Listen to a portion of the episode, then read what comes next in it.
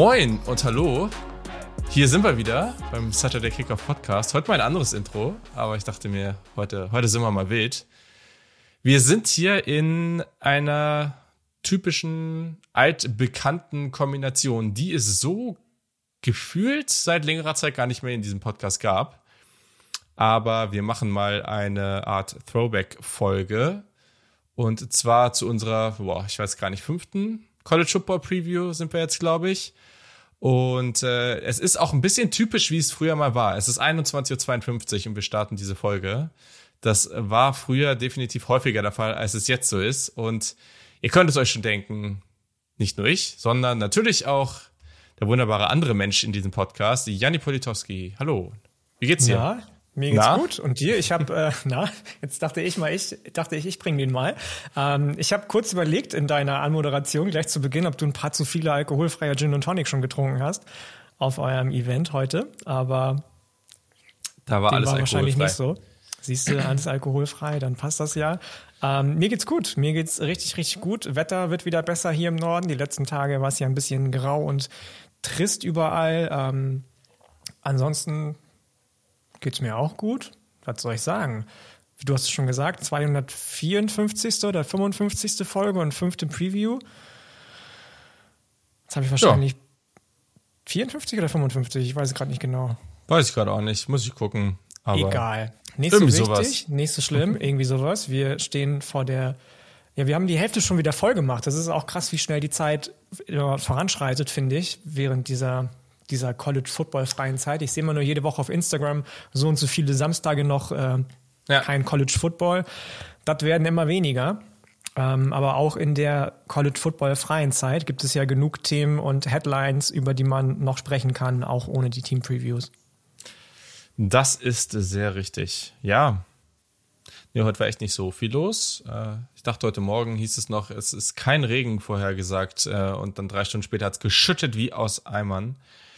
Äh, und genau, wir nehmen heute etwas später auf, war eben gerade noch auf einem oder bei einem Essen mit meinem Team von der Arbeit. Aber das war alles alkoholfrei. Es ist einfach so ein Ding. Irgendwann, irgendwann war man mal nervös bei diesen Folgen. Und mittlerweile hören irgendwie gefühlt tausende von Menschen zu. Und man hat aber das Gefühl, man ist hier in so einer entspannten Runde und labert einfach den größten Dünnpfiff vor sich hin und hat überhaupt kein Problem mehr damit. Aber ja, gut, äh, ich weiß nicht, ob das jetzt gut oder schlecht ist. Auf jeden Fall ist es, glaube ich, ganz, ganz gut und angenehm, wenn man das hier gefühlt jede Woche oder teilweise mehrmals die Woche macht, dass man nicht jedes Mal noch irgendwie großartig nervös davor ist. Das wäre dann ja doch etwas anstrengend. So. Hm. Wir haben wieder vier Teams für euch mitgebracht, jeder zwei vorbereitet. Yannick, der Mensch, der diese, äh, der diese Kategorien kreiert hat, hat sich heute mal gedacht, wir sprechen über Teams, die einen Head Coach im ersten Jahr haben. Vielleicht gar nicht so die ganz großen Namen, aber schon Unis, die grundsätzlich so im Konsens für viele interessant sind. Ähm, wir haben Auburn, wir haben Arizona State, wir haben Wisconsin, wir haben Colorado. Gerade Colorado ja durchaus mit äh, der einen oder anderen Headline. Ja, freust du dich auf diese, auf diese Gruppe? Ich habe richtig du? Bock. Ich habe richtig, richtig Bock. Das äh, wird gleich noch zur Sprache kommen, dass ich bei dem ein oder anderen Team, das ich vorbereitet habe, ja, so ein bisschen nicht aus den Socken gehauen wurde am Ende von meiner eigenen äh, Prediction. Aber das ist auf jeden Fall eine Gruppe, die ich sehr, sehr spannend finde, weil du hast es gerade schon gesagt, da unter anderem ja auch Colorado drin ist, bei denen ein riesiger Roster-Overhaul stattgefunden hat, bei denen in der Offseason nämlich doch wahnsinnig viel los war, vor allem äh, allem voran durch das Hiring von Dion Sanders als neuem Head Coach, aber auch die anderen Teams, die wir besprechen, Auburn, Wisconsin und Arizona State. Ähm, sind keine Teams, die äh, die Offseason ruhig angegangen sind. Im Gegenteil, da ist viel, viel, viel passiert und deswegen, dementsprechend freue ich mich vor allem darauf zu hören, wie du denn diese Teams initial erstmal einschätzt. Das heißt, ohne dass wir überhaupt irgendwie über Defense, Offense ge gesprochen haben, sondern sind wir überhaupt zufrieden, gehen wir konform mit den Sachen, die dann der Offseason passiert sind? Wie beurteilen wir das? Und ähm, da bin ich sehr gespannt drauf, deine Meinung zu hören. Ja, Absolut. Also, weil das, was gerade heute jetzt spannend ist, wir haben jetzt hier vier Teams, wo es um sehr viel mehr geht als jetzt nur um dieses Jahr. Also hier wurden jetzt versucht, zumindest Weichen zu stellen. Und ja, Höchstwahrscheinlich, wenn wir jetzt irgendwie drei, vier Jahre in die Zukunft gucken, dann haben wir hier wahrscheinlich irgendwie zwei Teams dabei, die noch den gleichen Headcoach haben äh, und zwei, die den irgendwie dann zu dem Zeitpunkt schon wieder rausgeschmissen haben. Das kann gut sein. Aber ja, also auf jeden Fall Teams, die in eine spannende Richtung gegangen sind. Und deswegen können wir damit auch gleich durchstarten. Ganz kurz müssen wir uns erstmal noch bedanken. Tim und Nico sind jetzt äh, Supporter des Saturday Kickoff Podcast. Wir freuen uns sehr, dass ihr am Start seid. Vielen, vielen Dank. Äh, und genau, das macht gerade auch ziemlich viel Bock. Haben wir jetzt in letzter Zeit ja schon einige Male erwähnt. Im Discord haben wir das ein bisschen anders aufgeteilt. Auch ein paar sogenannte Insider ernannt. Also Menschen, die sich einfach in verschiedenen Conferences oder so äh, gut auskennen. Und dadurch, ja, ist da jetzt gerade irgendwie ein sehr reger Austausch immer zu neuen Commitments und äh, wir haben jetzt irgendwie vor ein paar Tagen viel über die Oregon Jerseys äh, diskutiert, weil das irgendwie aufgekommen ist und was es sonst noch so die coolsten Jerseys äh, im College Football sind und äh, genau generell sehr, sehr nice, was da passiert. Wenn ihr da auch reinkommen wollt, wenn ihr generell unsere, ich nenne es jetzt mal in Anführungszeichen Arbeit äh, hier unterstützen wollt und ja, vor allem noch Bonusfolgen haben wollt, da war jetzt diese Woche gerade keine, aber wir versuchen so, ja, ich sag mal so drei bis vier pro Monat irgendwie aufzunehmen. Und da kommt jetzt auch bald wieder was. Und wenn ihr das alles hören wollt, diese Bonusfolgen kann man dann noch ganz entspannt einfach über Spotify und sowas und so weiter auch hören. Also da müsst ihr jetzt nicht irgendwie irgendwas Großartiges für machen. Das ist äh, ganz angenehm, glaube ich. Dann geht einfach mal auf den Link in den Show Notes. Da findet ihr Steady HQ und ja, schaut einfach mal rein. Wenn ihr Fragen habt, meldet euch über Twitter oder Instagram, etc. der Kick und dann beantworten wir euch das gerne. Das äh, Supporten dieses Podcasts, da könnt ihr ein bisschen mehr Geld natürlich für ausgeben, da freuen wir uns natürlich drüber, aber es geht auch schon ab einem relativ geringen Preis. Da müsst ihr nicht, äh, ja, das ist, glaube ich, ganz okay. Also müsst ihr nicht sonst was für ausgeben. Das muss ja dann auch nicht sein. So, ähm, ganz kurze News, die wir hatten. Hm, da sprechen wir jetzt nicht sonderlich ausführlich drüber. Jim Harbour, Head Coach der Michigan Wolverines. Es gibt aufgrund von Recruiting Violations steht im Raum, dass er für bis zu vier Spiele suspendiert wird. Michigan, jetzt war ja gerade Big Ten Media Day, gilt jetzt auch wieder als Big Ten Favorit für dieses Jahr, was jetzt nicht überraschend ist nach den letzten Jahren. Ähm, genau, wie gesagt, wir sprechen höchstwahrscheinlich sogar schon in einer der nächsten Wochen etwas ausführlicher über das Team. Da wird es dann mehr zukommen. Hast du irgendwie einen kurzen Gedanken zu dem Thema? Mm, nee, ich habe das auch nur im, in den letzten Wochen und Monaten ganz äh, spartanisch mitverfolgt, muss ich gestehen. Da gab es einige Recruiting Violations, die auch in den amerikanischen großen Medienhäusern deutlich größer aufgebauscht wurden. Wenn ich mich erinnere an die Zeit, in, hm. den, in der ähm, Tennessee beispielsweise mit Recruiting Violations in Verbindung gebracht worden ist. Hm. Oder auch ein Team, über das wir gleich noch sprechen, die Arizona State Sun Devils mit äh, Violations, was das Recruiting anbelangt.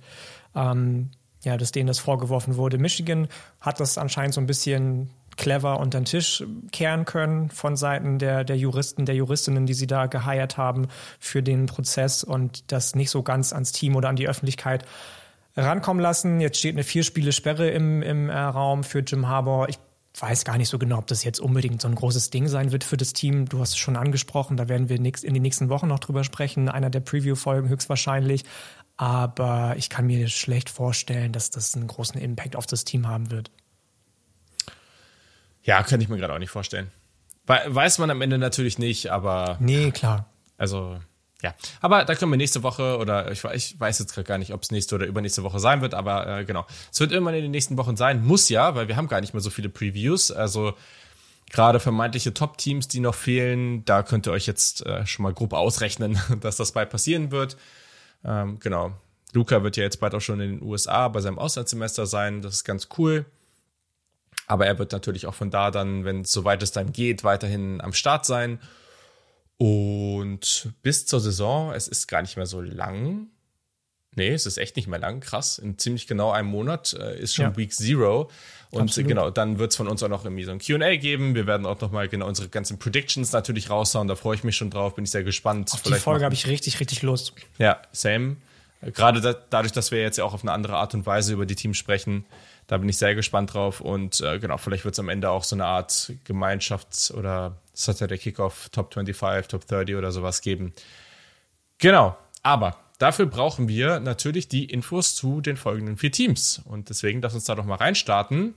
Und ich finde es immer spannend, ein, ja, ein vermeintlich für mich weiß ja nicht, wie andere das sehen, ein vermeintlich sehr interessantes Team am Anfang und am Ende zu wählen. Und deswegen würde ich sagen, wir starten mal mit einem Team, was nach den Big Ten Media Days eine ganz gute Aussicht hat für die kommende Saison. Sie sind nämlich die Favoriten in der Big Ten West. Ein Jahr haben sie noch, um in der Division praktisch äh, zu überzeugen, weil ab nächsten Jahr gibt es die nicht mehr, was ich grundsätzlich befürworte. Die Wisconsin Badgers, das Team in einer der besten Unistädte der USA und mit einer der besten Atmosphären im College Football. Hau mal raus. Die Wisconsin, Wisconsin Badgers, du hast es gesagt, in Lincoln, nee, nicht Lincoln, das ist Nebraska, in Madison, äh. Wisconsin. Entschuldige bitte, ich habe letzte Woche über Lincoln, Nebraska gesprochen mit Kiel, das hat noch so ein bisschen nachgeheilt. Ja. Ähm, in Madison, Wisconsin beheimatet und ja, was soll man dazu sagen, großartig, zur Offseason, zu irgendwelchen Dingen, die gut und schlecht liefen. Luke Fickel und Wisconsin, da möchte man, glaube ich, fast schon sagen, dass es eine größere Hire für das Programm für die Badgers kaum hätte geben können, bis hin zu auf gar keinen Fall hätte geben können. Ähm, weil ich glaube, das wissen wir alle inzwischen. Luke Fickel, ein Head Coach gewesen ist, jetzt nicht mehr ist, weil er jetzt ist er bei Wisconsin, aber gewesen ist, ähm, auf denen noch ganz andere Grand Dames des College Football heiß gewesen sind. Ich ähm, nenne jetzt keine Namen, weil da weiß man am Ende nie, wer es wirklich war, aber er wurde doch schon auch mit anderen Größen und Powerhouses eventuell, wenn da mal ein Platz offen wird, in Verbindung gebracht. Ähm, deswegen war das natürlich nach seinem sechs Jahre lang sehr, sehr erfolgreichen Stint und der Geschichte, die er mit den Cincinnati Bearcats geschrieben hat, die unter anderem ja auch einen College Football Playoff Appearance äh, beinhaltet hat, ein richtig, richtig großes Ding in der Offseason für Wisconsin. Aber du hast dich natürlich dann gefragt in dem Moment, wieso, hä, was ist denn da passiert bei Wisconsin? Das Ganze ist passiert, weil das Athletic, Athletic Department sich gedacht hat, okay, wir sind hier jetzt in Madison, Wisconsin und es gibt so zwei, drei Programme, Ohio State, die Michigan Wolverines oder ähm, Penn State, die uns so ein bisschen medial den Rang ablaufen, die uns so ein bisschen in der Conference, ähm, was die Kohle anbelangt, den Rang ablaufen und wie können wir dem entgegensteuern? Ganz einfach, indem wir einen Head Coach oder einen ehemaligen Head Coach, in dem Fall Paul Christ, der das Programm wahrscheinlich wie kaum ein anderer in den letzten Jahrzehnten geprägt hat, entlassen und dafür zum Anlass nehmen, dass er in der Saison nicht so gut gestartet ist. Das war damals mit 2 zu 3, nachdem er entlassen wurde ähm, und uns überlegen, was können wir machen innerhalb der nächsten Monate. Man hat dann ähm, ja einen Assistant langjährig, Jim Leonard, der übrigens jetzt vor ein paar Stunden als neuer Defensive Analyst ähm, der Illinois Fighting Illini benannt wurde. Ähm, ja, dem, dem das Ruder übergeben. Das hat auch einigermaßen gut funktioniert. Du bist die Saison mit sieben und sechs zu Ende gegangen.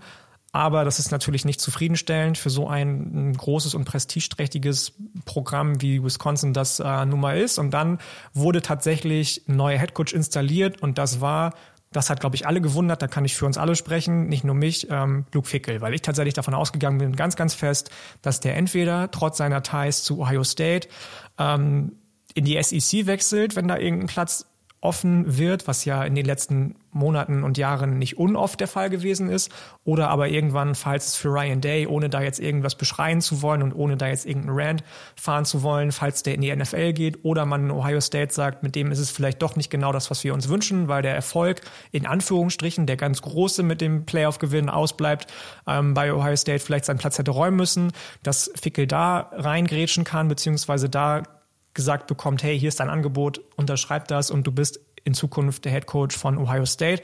Habe ich fest mit gerechnet, muss ich gestehen. Ich kann mir aber nicht vorstellen, dass das passiert in nächster Zeit, weil ich tatsächlich glaube, ohne da jetzt vorgreifen zu wollen, dass es der Beginn von was Großem bei Wisconsin ist, bei den Badgers mit, Luke Fickel und das Ganze auch, ich sag mal, auf relativ solidem Fuße von ihm gebettet wird, weil er unter anderem altbekannte Gesichter mitbringt, wie zum Beispiel sein Defensive Coordinator Mike Tressel, mit dem er schon in der AAC, in der The American Conference schon zusammengearbeitet hat, aber auch auf der offensiven, des, offensiven Seite des Balles ähm, einen neuen starken Mann installiert hat mit Phil Longo, der natürlich eine ganz, ganz, ganz, ganz fundamentale andere Philosophie fährt äh, mit seiner Variante der Air Raid, als dass es vorher immer in dem Run-Heavy-Scheme der Fall gewesen ist. Und deswegen bin ich sehr, sehr gespannt, ohne jetzt schon vorgreifen zu wollen, was das Personal auf dem Platz anbelangt, ähm, auf all das, was in Wisconsin passiert, aufgrund der, ähm, ja, der Changes, die, die es gegeben hat in der Offseason. Ja, ist halt unglaublich interessant. ist erstmal Home Run Higher auf jeden Fall. Müssen wir uns, glaube ich, nichts vorwerfen oder vor, nicht vorwerfen, vormachen so. Vor allem, weil letztendlich, ja, weiß ich nicht, ne? Also, wenn jetzt irgendwie Michigan oder Ohio State die nächsten Jahre irgendwie frei werden sollte, dann ist das immer noch nicht der Job wahrscheinlich, wo, wo er jetzt sagen würde, nee, da gehe ich nicht, aber vielleicht schaffen sie es auch, diesen, diesen Sprung zu machen und, und können vielleicht irgendwie ja auch an die Spitze der Big Ten eingreifen. Und das wäre natürlich dann was. Also ich meine, er hat mit Cincinnati ganz, ganz weit hoch geschafft. Wieso ja nicht auch mit Wisconsin? Das, da, die, die grundsätzliche Chance besteht schon und dieses Jahr gilt es ja schon, auch gleich im ersten Jahr den Anfang zu machen. Also man, man soll zwar immer nicht so hohe Erwartungen haben, aber hier habe ich schon mal relativ hohe Erwartungen. Und das, was es spannend macht, ist, dass wir das eigentlich nicht von Wisconsin kennen. Und wer Phil Longo mhm. und auch die UNC-Offense der letzten Jahre kennt, der weiß, also die Defense war da immer nicht so der Hammer, aber die Offense war auf jeden Fall immer ready to have a shootout und deswegen, das ist da, ja, das macht es schon, schon sehr interessant, eben auch natürlich gepaart mit den weiteren Zugängen, die dann mehr auf dem Feld waren, aber ich glaube, da kann man nichts gegen sagen und äh, das, für mich macht das Wisconsin nur sehr viel interessanter. Absolut, absolut. Alles, was du sagst, hat ähm, seine Richtigkeit und ich glaube auch, dass das für Leute von außerhalb, die als Transfers oder auch als ähm, Recruits reinkommen nach äh, Wisconsin, dass sie da auch schon sehen, aha, okay, wow, was passiert da eigentlich? Das ist ja immer auch so ein Ding gewesen bei den Bachelors, dass du, was das Recruiting anbelangt, immer eher so ein bisschen graue Maus gespielt hast, viel In-State, dicke Jungs in den Trenches geholt hast und den Rest so ein bisschen mit Three-Stars aufgefüllt hast. Ich kann mir gut, äh, gut vorstellen, und das hat auch die erste Recruiting-Class, für die jetzt Fickel verantwortlich war, gezeigt, dass da in Zukunft deutlich mehr passiert, dass dann deutlich mehr Talent auch von außerhalb reinkommt und man nicht nur noch In-State guckt. Ähm, Genauso bei den Transfers, du hast eben das Personal, das äh, auch jetzt auf dem Platz steht und das da geholt wurde, schon angesprochen. Natürlich muss man da vor allem voran äh, im Zusammenhang mit Phil Longo Tanner Mordecai nennen. Quarterback, der bekannt dafür ist, sowohl bei Oklahoma als auch bei SMU Signal Caller gewesen, dass er diese Air Raid Offensive einfach liebt und lebt. Ähm, der dazu an die Hand oder an, an, die Hand genommen er wird von von äh, seinen oder den neuen und sein, oder sein neuen und den alten Running Backs so so rum Brandon Allen und Chess Melussi als ähm, ja quasi zwei Workhorse Running Backs, die schon im letzten Jahr meiner Meinung nach vastly unterschätzt waren, also sehr sehr unterschätzt waren und so ein bisschen unterm Radar gelaufen sind in einer Conference, die von Travion Henderson, Nick Singleton oder Blake Corum geheadlined wird auf der Position des Running Backs. Und ähm, da glaube ich auf jeden Fall daran, dass das eine gute, gute und krass explosive Mischung sein kann. Bei den Receivern ähm, muss ich gestehen, war ich nicht unbedingt underwhelmed, aber das sind natürlich alles Leute, zwar bekommst du die Top 3 zurück, aber nur zwei von denen, äh, oder aber zwei von denen werden durch Transfers ersetzt. Du kriegst TJ Williams von USC zum Beispiel und Will Pauling, den Luke Fickel schon aus Cincinnati kennt, ähm, dazu, die wahrscheinlich zwei von den drei oder drei, zwei von den drei Starting Spots übernehmen werden. Dann hast du ähm, eine relativ solide Tight End Gruppe um Jack Eschenbach, die wahrscheinlich meistens mit zwei Titans auf dem Platz stehen wird, unter Phil Longo und die sich so ein bisschen die Targets von Tanner Mordecai alle aufteilen werden. Ähm, da bin ich aber ein bisschen, tatsächlich gespannt drauf, weil du natürlich mh, hm, noch nicht so genau weißt, wie kann Mordecai mit all diesen Leuten, die neu sind, zusammenarbeiten. Dabei hilft natürlich, dass der Großteil der Offensive Line zusammengeblieben ist und alle mehr als zufriedenstellend ihre Aufgaben in den letzten Jahren da erledigt haben. Nichtsdestotrotz bin ich auf der Receiver-Position sehr gespannt, inwieweit Mordecai seinen Rhythmus schnell findet mit den Passempfängern. Bei allen anderen Positionsgruppen in der Offensive glaube ich, dass das ähm, ad hoc klicken wird aufgrund der Namen, Running Backs, die du da hast, aufgrund der Erfahrung, die die Offensive Line hat. Ich glaube auch bei Mordecai, dass man da nicht viele Fragezeichen haben müsste, Schrägstrich sollte, weil er zu Philongo einfach passt wie Arsch auf Eimer. Aber die Receiver da muss man einfach sehen, passen die zu Mordecai, passen die zu, zu Philongo. Da bin ich ein bisschen ähm, gespannter drauf als auf alles andere. Ja, aber du sagst es halt. Also Mordecai ist ja jetzt gar nicht zwingend der größte Quarterback-Name der Offseason gewesen. Aber man hat hier halt offensichtlich nach einem perfekten Fit für die neue Offense gesucht und den hat man damit gefunden. Auf Running Back ist man absolut brutal aufgestellt. Also, das ist ein Top 5 Backfield im gesamten College Football. Da muss man sich überhaupt keinen Stress machen. Und, und das ist jetzt, also, das darf man nicht verwechseln. Also North Carolina hat in den letzten Jahren ja auch teilweise extrem gute Rushing Offense gehabt äh, und, und auch super Rushing Duos da teilweise, ne? Also gerade mit, mit Michael Carter und ähm, ja. Wie ist ja, der andere genau. Dude hier von den Broncos? Äh, ähm, ganz genau. Javante Williams? Ich glaube, ja. Äh, und das ist natürlich was, was äh, auf jeden Fall wirklich, ja, also gerade allein Braylon Allen, also das ist einfach ein krasses Biest. Und ich glaube, also um die ja, Receiver mache ich mir da auch keinen großen Stress. Ich glaube, das wird eine echt potente Offense sein und da muss man jetzt mal abwarten, wie krass das am Ende wirklich wird.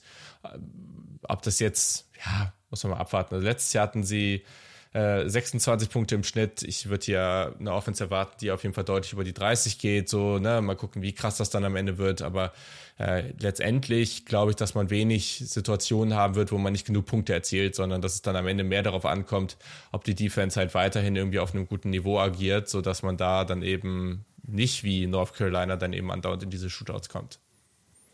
Ja, das ist eine gute Frage und eine sehr, sehr elegante Überleitung, weil die Defensive, glaube ich, eine wird, die ähm, vor viele Herausforderungen gestellt wird, aber auch gewollt vor viele Herausforderungen gestellt wird, weil Luke Fickel in der Offseason bis jetzt relativ häufig betont hat in Interviews, dass er so ein bisschen eine Verschmelzung bewirken möchte der elitären Dinge, die man aus Wisconsin kennt, die unter Jim Leonard implementiert wurden in den letzten Jahren und die er eben aus Cincinnati mitbringt, was bedeutet, dass Wisconsin A traditionell immer eine starke Run-Defense hatte und B Cincinnati oder die Sachen, die er in Cincinnati gemacht hat, zusammen mit seinem Defensive Coordinator, der mitkommt, dafür bekannt war in den letzten fünf, sechs Jahren, dass die Secondary einfach bockstark gewesen ist und wahnsinnig, wahnsinnig elitär ähm, dafür, dass sie nur in Anführungsstrichen auf Group of Five Level gespielt hat, ähm, Leistungen abge abgerufen hat.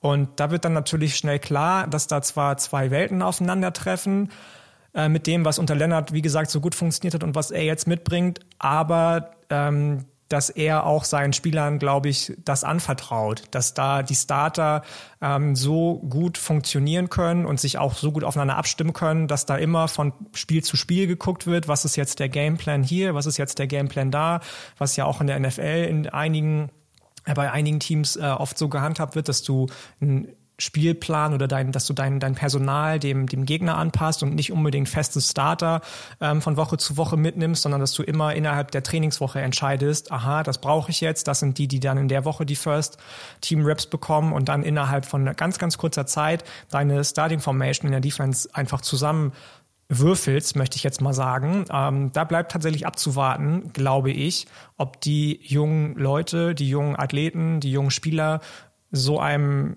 hehren Wunsch ähm, auch Herr werden können und das umsetzen können, zumindest im ersten Jahr. Ich glaube tatsächlich fest daran, dass Luke Fickel ein Typ Head Coach ist und seinen Defensive Coordinator, den er mitbringt, den wir schon angesprochen haben, genauso, dass sie das den Spielern auch mitgeben können, dass das auf jeden Fall funktionieren kann, dass du so kurze Einarbeitungszeiten hast von äh, Woche zu Woche für Scheme zu Scheme, aber dass das natürlich ähm, ja eine taffe Herausforderung wird. Ne? Du verlierst wirklich, wirklich sehr, sehr langjährige gute Starter mit beispielsweise Keanu Benton in der Line oder auf Linebacker, aber bekommst auch neue spannende Leute dazu mit Darian Warner von Temple beispielsweise.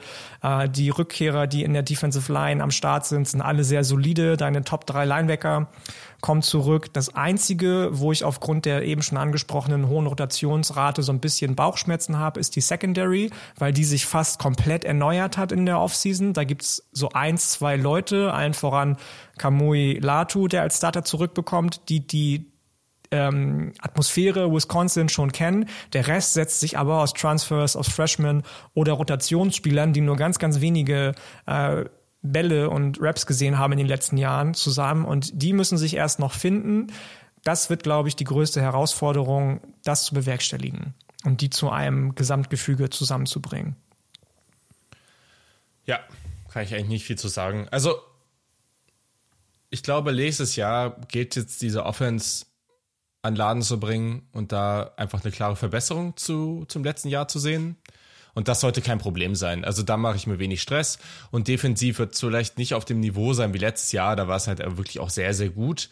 Aber gleichzeitig halt einfach nicht abzustürzen, trotzdem einfach respektabel zu sein und dann auf die Zeit. Und das ist, ich finde es super spannend, dass du es angesprochen hast, weil diesen Mix hinzubekommen. Ich meine, was hat er bei Cincinnati da rausgepumpt? Ne? Ich meine, South Gardner ist das beste Beispiel. Und das mit all dem, was bei Wisconsin vorher halt schon ja, zur Verfügung stand, was sie da schon hinbekommen haben, das zu verbinden, das kann halt sein, wenn sie das hinbekommen, dann hast du hier auch einfach von der Expertise, die im Coaching-Staff, die generell im Programm steckt, hast du ja Potenzial hier mittelfristig so einfach ein absolut konstantes Top-Defensiv-College zu liefern. Waren sie ja vorher schon auch über weite Strecken, aber vielleicht noch mal besser.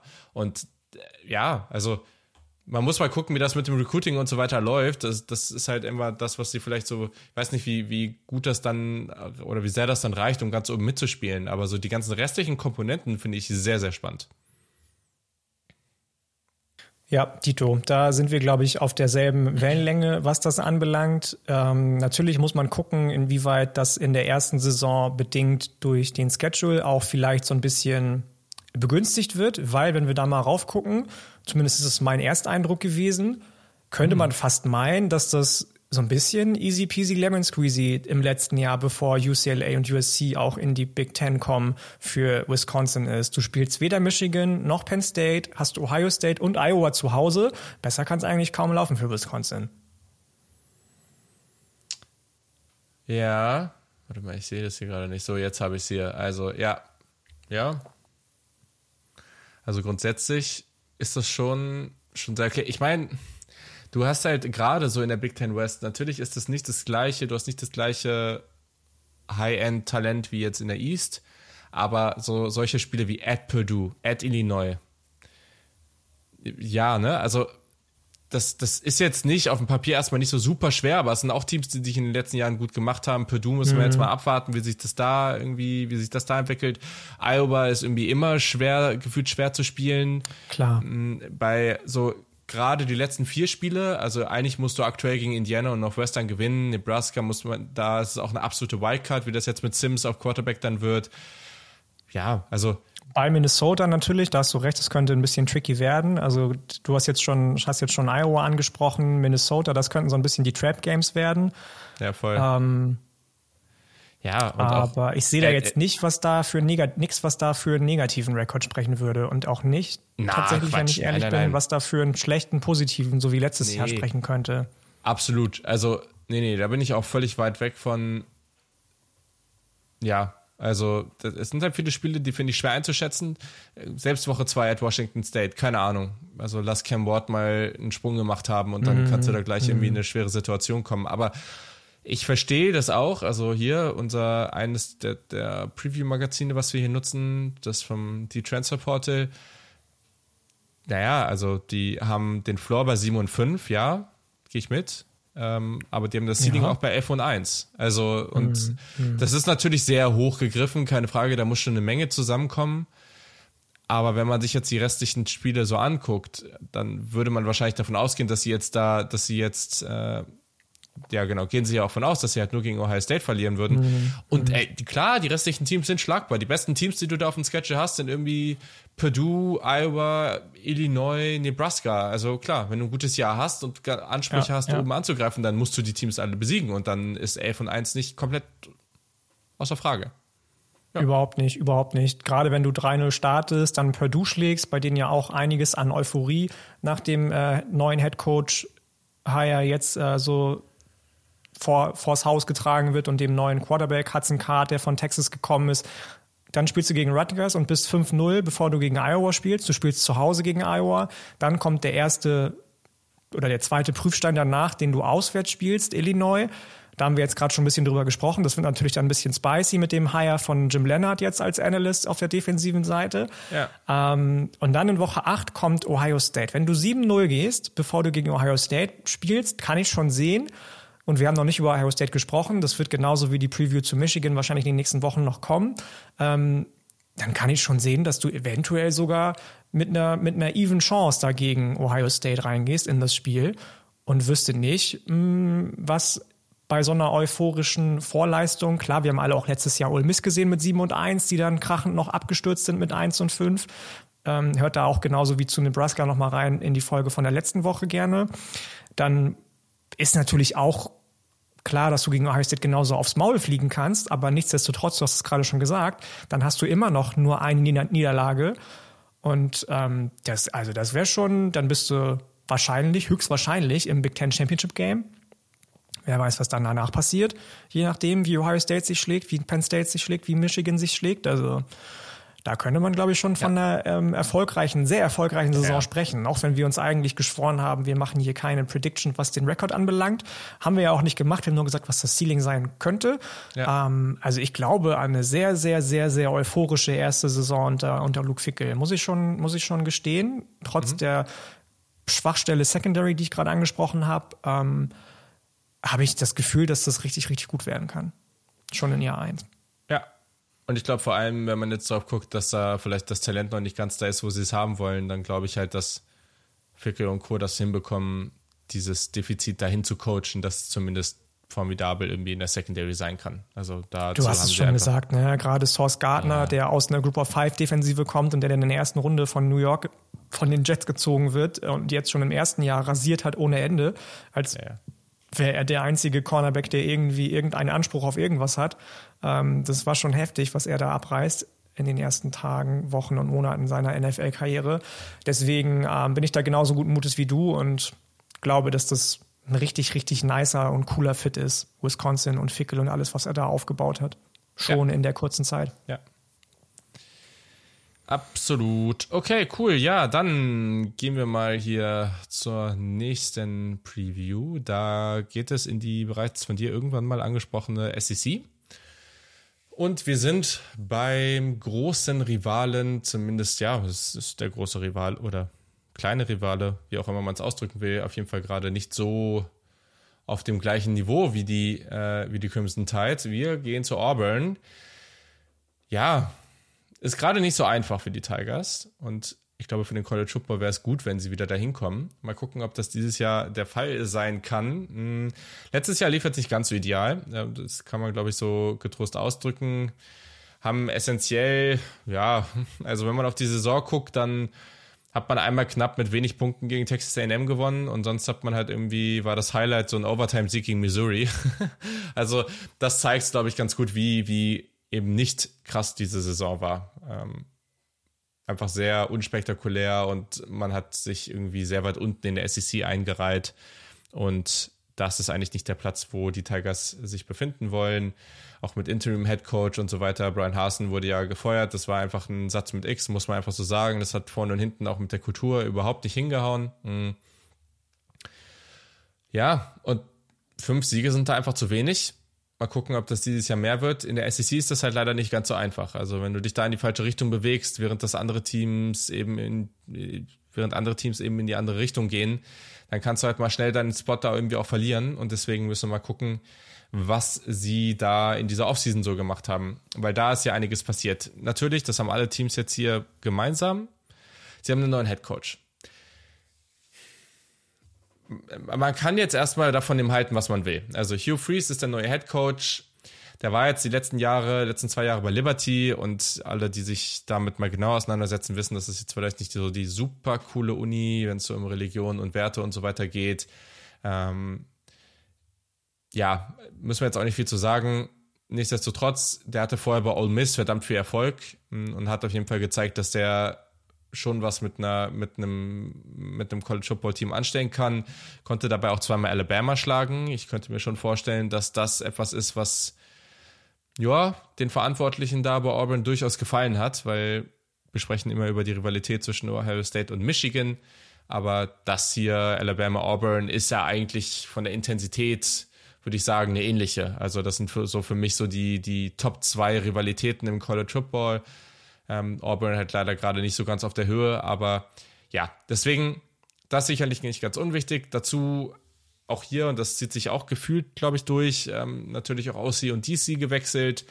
Ähm, Philip Montgomery ist der neue Offensive Coordinator, der war bei Baylor Offensive Coordinator und Quarterback Coach. Der war auch schon bei Tulsa als Head Coach, sehr, sehr erfolgreich mit seiner Offense. Also hier jemand, ähm, der da sehr, sehr spannend werden sollte. Und dann ist als Defensive Coordinator ebenfalls ähm, jemand, der bei Baylor ähm, damals auch unter Dave Aranda sehr erfolgreich war, Ron Roberts. Und ja, dazu kommt, dass man auch im Portal sehr, sehr aktiv war. Mm, und das ist natürlich jetzt so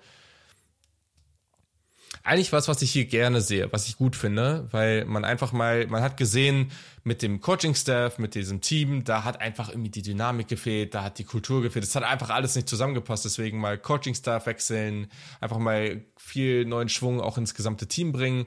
Und das hat man auf jeden Fall gemacht. Also TJ Finlay, Quarterback, der ja ähm, letztes Jahr auch noch gespielt hatte, ähm, ist, ist gegangen. Ähm, es schien dann Robbie Ashfords Team zu sein. Dann kam aber Peyton Thorne als Transfer von MSU. Ich sag gleich noch was zu den beiden, ähm, was jetzt gerade auch neu so in die News gekommen ist. Aber erstmal hast du hier zwei Quarterbacks, die viel Erfahrung haben. Relativ unterschiedliche Quarterbacks, aber mh, mm, hier wird kein komplett neuer, junger, was denn nicht, True Freshman starten. Also du hast, es ist jetzt die Frage, ob das gut oder schlecht ist, dass die beide Erfahrungen haben, weil die hauen dann jetzt auch nicht vom Hocker. Aber ja, auf jeden Fall hat man hier ein bisschen Konkurrenz bekommen. Und dann gab es noch ein paar andere Spieler, Brian Betty, Running Back von USF, äh, Larry Nixon von North Texas, ein Linebacker, zu denen sage ich auch noch gleich was. Man hat aber einiges verloren. Und das darf man sich definitiv auch jetzt nicht außer Augen lassen. Die Saison war nicht gut, trotzdem sind da gute Spieler gegangen. Allen voran Running Back Tank, Tank Bixby ist in der dritten Runde zu, zu, ähm, zu Jacksonville gegangen. Enormes Talent, super guter physischer Runner. Ähm, in der Defense, in der Defensive Line, Derek Hall, zweite Runde zu Seattle, äh, Kobe Wooden ist in der vierten Runde zu Green Bay. Und Linebacker Owen Papo, den mochtest du ja, glaube ich, auch sehr gerne, wenn ich mich richtig erinnere. Der ist in der fünften Runde zu Arizona gegangen. Und das waren alles Spieler, die einfach, ne, die waren teilweise Captain, die waren First Team All SEC, also das ist schon auch jetzt nicht so ganz einfach, aber ja, deswegen war man eben im Portal sehr, sehr aktiv. Also nach 24-7 war man da auf Platz 3 in den Portal-Rankings. Sie haben elf, also auch da kriegen die Spieler wieder irgendwelche Sterne, also 5, 4, 3 Stars irgendwie zugeordnet. Sie haben elf 4 Stars und acht 3 Stars ähm, geholt, waren da sehr, sehr aktiv und genau, letztendlich war das cool. Im Recruiting ist man nicht schlecht. Wenn man jetzt die letzten drei Jahre sich anguckt, da waren wir auf Platz 16, 17 und 20 20 ist aktuell der Platz in der 2024er Klasse. Das ist nicht schlecht im nationalen Vergleich. Nur wenn man sich dann leider anguckt, wo die ganzen SEC-Teams sich äh, befinden, dann befinden die sich halt entweder höher oder in einem ähnlichen Bereich. Also trotz alledem, auch wenn man Top 25 im College Football ist, muss man halt da auch da schon dieses Talent nehmen und mehr draus machen, weil sonst hast du kaum eine Chance, da irgendwie an die Spitze dieser Conference zu kommen. So, das war jetzt erstmal so ein grober Überblick über die Offseason. Janik, was sind so deine ersten Gedanken? Zu You Freeze hast du ganz bestimmt Gedanken.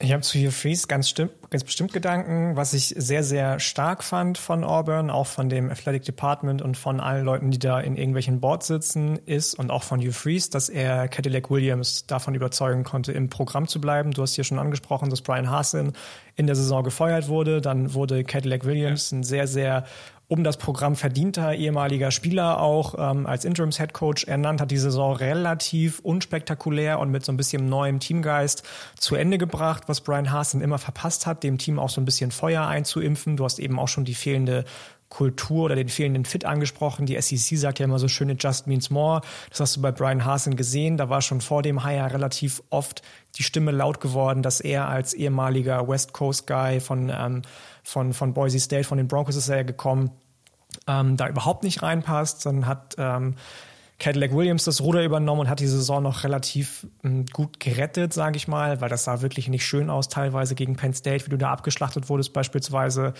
Wirklich, wirklich nicht schön. Und wenn dann so jemand kommt wie Hugh Freeze, ist es natürlich erstmal ähm, für einige Leute, die sich sehr intensiv mit, mit Ethiken, Werten, auch das hast du gerade schon angesprochen, beschäftigen, vielleicht ein kleiner Schocker, weil auch Hugh Freeze war schon mal in Recruiting Violations und nicht zu ungroße äh, oder nicht zu kleine verurteilt bei Ole Miss damals, hat man dann, glaube ich, irgendwie einen dreijährigen Ban bekommen, was ähm, Bowl-Gamer anbelangte und so weiter. Also da war schon einiges mehr los damals unter ihm.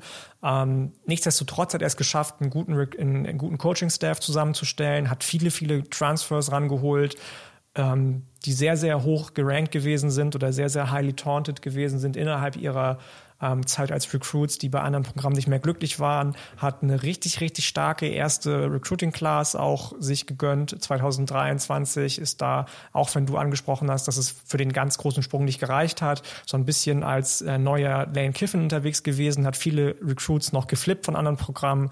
Ohio State kann da ein Lied von singen, soweit ich weiß, hat er auch ein oder zwei Recruits von Ohio State noch geflippt in dem abgelaufenen äh, äh, Zyklus das hat schon gut angefangen mit ihm, würde ich sagen. Und ich bin tatsächlich auch sehr gespannt, worüber wir gleich noch reden, offensiv und defensiv, was du da noch so mitgebracht hast, weil vom Ding her ist Hugh Freeze, glaube ich, der Head Coach, über den wir heute reden, der sich mit den meisten Vorschusslorbeeren schmücken kann und der auch meines Erachtens nach von den Medien ähm, am seichtesten in irgendwelche Gewässer geschoben wird, weil alle anderen doch, was ich so von den Previews gesehen habe, ähm, eher mit einer sehr, sehr schwierigen Zeit in den ersten ein, zwei Jahren. Abgesehen vielleicht von Luke Fickel, also die anderen beiden, über die wir gleich noch sprechen, ähm, sind dann doch deutlich, stehen vor deutlich schwierigeren Aufgaben, glaube ich, auch was die finanziellen Mittel anbelangt und ähm, ja. Ja, ja und nein. Die, die Erwartungen bei Auburn sind halt auch anders. Also das ist, das ist immer so ein bisschen das Problem, seit es du fängst jetzt irgendwie bei Auburn einen neuen Gig an, bei Ole Miss, bei Tennessee, bei Florida. Gefühlt sind das in dieser SEC nicht alle, aber viele von, gerade die Teams, die ich gerade genannt habe, immer so Teams, die in den letzten Jahren jetzt nicht ganz oben angegriffen haben oder nicht in der Spitze waren, wo aber die Erwartungen konstant richtig hoch sind. Also jeder Headcoach, ja. der bei Florida anfängt oder der bei Auburn anfängt, da heißt es immer, ja, mittelfristig wollen wir dann schon auch äh, ins Playoff kommen. Und das ist halt nicht so einfach, wenn da so viele Teams rumtanzen, die eben diese Erwartungen haben. Mm, ja. Nee, aber gerade deswegen finde ich, dass Hugh Freeze schon mal einen guten Start hingelegt hat. Ich erinnere mich noch an die Zeit, in der Billy Napier bei Florida angefangen hat. Da hat er nämlich, was zum Beispiel das Recruiting anbelangte, bis auf so eins, zwei sehr, sehr späte äh, Wins richtig auf den Deckel bekommen, wie es denn ja. sein kann, dass er so eine schlechte erste Recruiting Class Florida dahin klatscht. Die erste Saison war auch eine Übergangssaison. Das wurde auch von ihm so kommuniziert, weil er viel aus Louisiana mitgebracht hat, was sich von Group of Five Level auf Power Five Level adjusten wo, äh, musste. Und da hat er richtig, richtig viel Feuer bekommen von den lokalen Medien vor allem. Und es wurde schon lange, lange Zeiten oder viele oder in vielen Medienhäusern spekuliert, ja. war es das nach dem ersten Jahr wieder schon.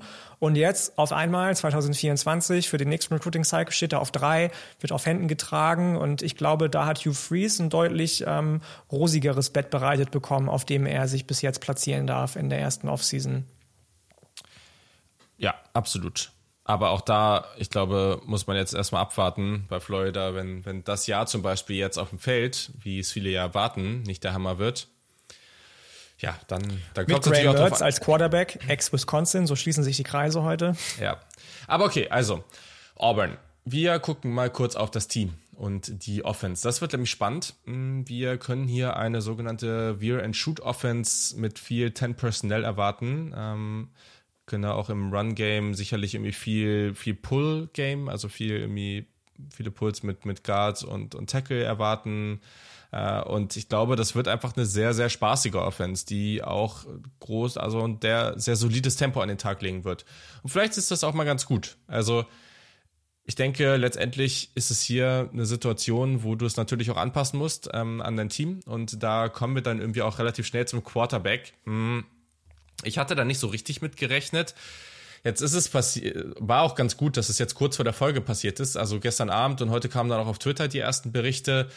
Die Vegas Odds, die es ja dann auch gibt für irgendwelche Quarterback Battles im, im Fall Camp, die haben jetzt heute ganz drastisch in Richtung von Robbie Ashford gesch geschiftet und eben nicht mehr von äh, Peyton Thorne, der jetzt neu dazugekommen ist. Mm. Ja, also ich glaube, bei Robbie Ashford musst du dann die Offense schon sehr stark darauf ausrichten. Das war jetzt letztes Jahr nicht alles schlecht, aber das ist halt kein gut, bisher kein guter Passing Quarterback. Also das ist jemand, der hat halt die Statur und, und auch irgendwo den Speed und so weiter, um wirklich als, als Runner gut auszusehen oder hat er ja auch schon, aber ah, gerade Passing ist das schon teilweise sehr wild noch alles. Ähm, und da muss man jetzt mal abwarten, wie das sich so entwickelt. Also ich würde eh die Prediction raushauen, dass wir dieses Jahr da beide sehen werden. Mhm. Aber ja, mal gucken. Gerade bei, also gerade bei Ashford bin ich der Meinung, dass man das schon sehr, sehr stark darauf ausrichten muss und da vielleicht so eine, ja, Run-Heavy, Quarterback-Run-Heavy, Uptempo-Offense, da kann ich mir schon vorstellen, dass man da auch was sehr Unterhaltsames bauen kann. Also ich meine, wir erinnern uns alle gerne an, an Gus Masan, damals wie ist der Nick Marshall, äh, der, der Quarterback, mm, den sie damals mm. hatten und so. Also vielleicht nicht genau so, aber in so eine Richtung wäre irgendwie auch ein schöner Throwback und könnte ich mir gut vorstellen. Wenn wir jetzt ein paar Namen nennen, also auf Running Back ich glaube, die Tiefe ist ganz gut, die sie da haben. Es passt auch ganz gut, was sie haben zu dieser Uptempo-Offense. Ähm, Gerade irgendwie Jacques Santa, der Ersatz für, für Tank Bixby, der ist nicht so physisch, aber ist eher so ein Speedster, aber der war da schon ganz gut und ich glaube, hier ist man ganz gut auf, ausgestattet. Und äh, Brian Betty, der ähm, Transfer von Southern Florida oder USF, der ist ebenfalls so Speedster, One-Cut-Runner, ein bisschen kleiner. Also ich glaube, man hat hier einfach relativ viel Geschwindigkeit und das muss man dann irgendwie einfach passend einsetzen. Das Ding ist, die Offensive Line, wie gut kann das damit funktionieren? Die hat halt letztes Jahr viele Verletzungen und Brian Hasen hatte extrem wenig Erfolg äh, im Recruiting von Offensive Line. Da war auch eine Klasse dabei, ich glaube, die einzige volle Recruiting Class, die er, die er dann praktisch alleine auf, auf die Füße gestellt hat oder mit seinem Staff, hatte, glaube ich, einen einzigen O-Liner, den er da drin hatte. Und das geht halt einfach nicht. Ähm, deswegen hier muss man mal schauen, wie sehr sie das dann eben zurückhält. Mm, auf Wide Receiver ist das okay. Marcus Davis ist der neue Wide Receiver Coach. Der kommt von Georgia Southern. Das war eine relativ pass-heavy Offense. Ähm, aber letztes Jahr war das auf Wide Receiver irgendwie eine ziemliche Katastrophe und da muss man jetzt mal schauen. Zwei Namen, die man hier nennen kann, ist Campton Brown, der hat ein bisschen Upside, ist 6'3 groß. Äh, und dann jemand, der neu kommt und der passt da echt super rein. Jair Shorter von North Texas, 6'2, 218 hat äh, da in der Air Raid ähm, mit 27,2 Yards per Catch den besten Wert im gesamten College Football gehabt. Und ja, ich glaube, der wird gerade jetzt im ersten Jahr, der wird irgendwie so ein ganz wichtiger ganz wichtige Anspielstation sein. Sonst, äh, wenn, wenn das mit ihm nicht funktioniert, wird das, glaube ich, ganz, ganz, ganz schwer. Da wird man extrem abhängig von diesem Running Game sein und da muss man gucken, ob die Offensive Line da funktioniert. Also, ja, ich bin so semi überzeugt von dieser Offense. Sagen wir es mal so. Ja, du hast genau das Problem jetzt schon angesprochen. Für den Ansatz, den du spielen möchtest, ist die Offensive Line wahrscheinlich einfach nicht. Ja. Ich möchte nicht sagen gut genug, weil das wissen wir nicht, dafür sind wir zu weit weg. Ähm, aber zumindest das, was man auf dem Papier sieht, lässt einen doch schon eher zweifeln daran, dass das so funktioniert, wie er es gerne spielen wollen ja. würde. Dazu kommt, das hast du auch schon angesprochen, dass die Alternative, die Wide Receiver, das heißt, wenn du dann doch mal irgendwann Peyton Thorne starten lassen wollen würdest, der eher so ein Pocket Passer ist, ähm, auch nicht unbedingt rosig aussieht mit der sehr, sehr dünnen Wide Receiver Core, was übrigens auch die letzten Jahre schon so ist. Ich meine, mir fällt jetzt spontan kein Name ein auf Wide Receiver, der die letzten drei, vier Jahre mich in Auburn begeistert hat. Ich weiß nicht, ob es dir anders geht. Doch, da war doch vor ein paar Jahren einer, der dann auch in die NFL ist, der ähm, ja den, den, doch, doch, doch, da war einer, der fällt mir Ja, gut, aber selbst wenn es nur einer ist, in drei, vier Jahren, ja, auf jeden Fall. mit drei also, Wide Receivern, so, dann ist es halt absolut, wenig. Ähm, absolut, ne? Also das ist jetzt hier, das ist hier jetzt nichts, was dich irgendwie krass vom, vom Hocker haut. Und mir nee, fällt nee. der Name auch gerade einfach nicht ein. Wieso ist denn das so? Ich weiß auch nicht, wie lange das mittlerweile her ist.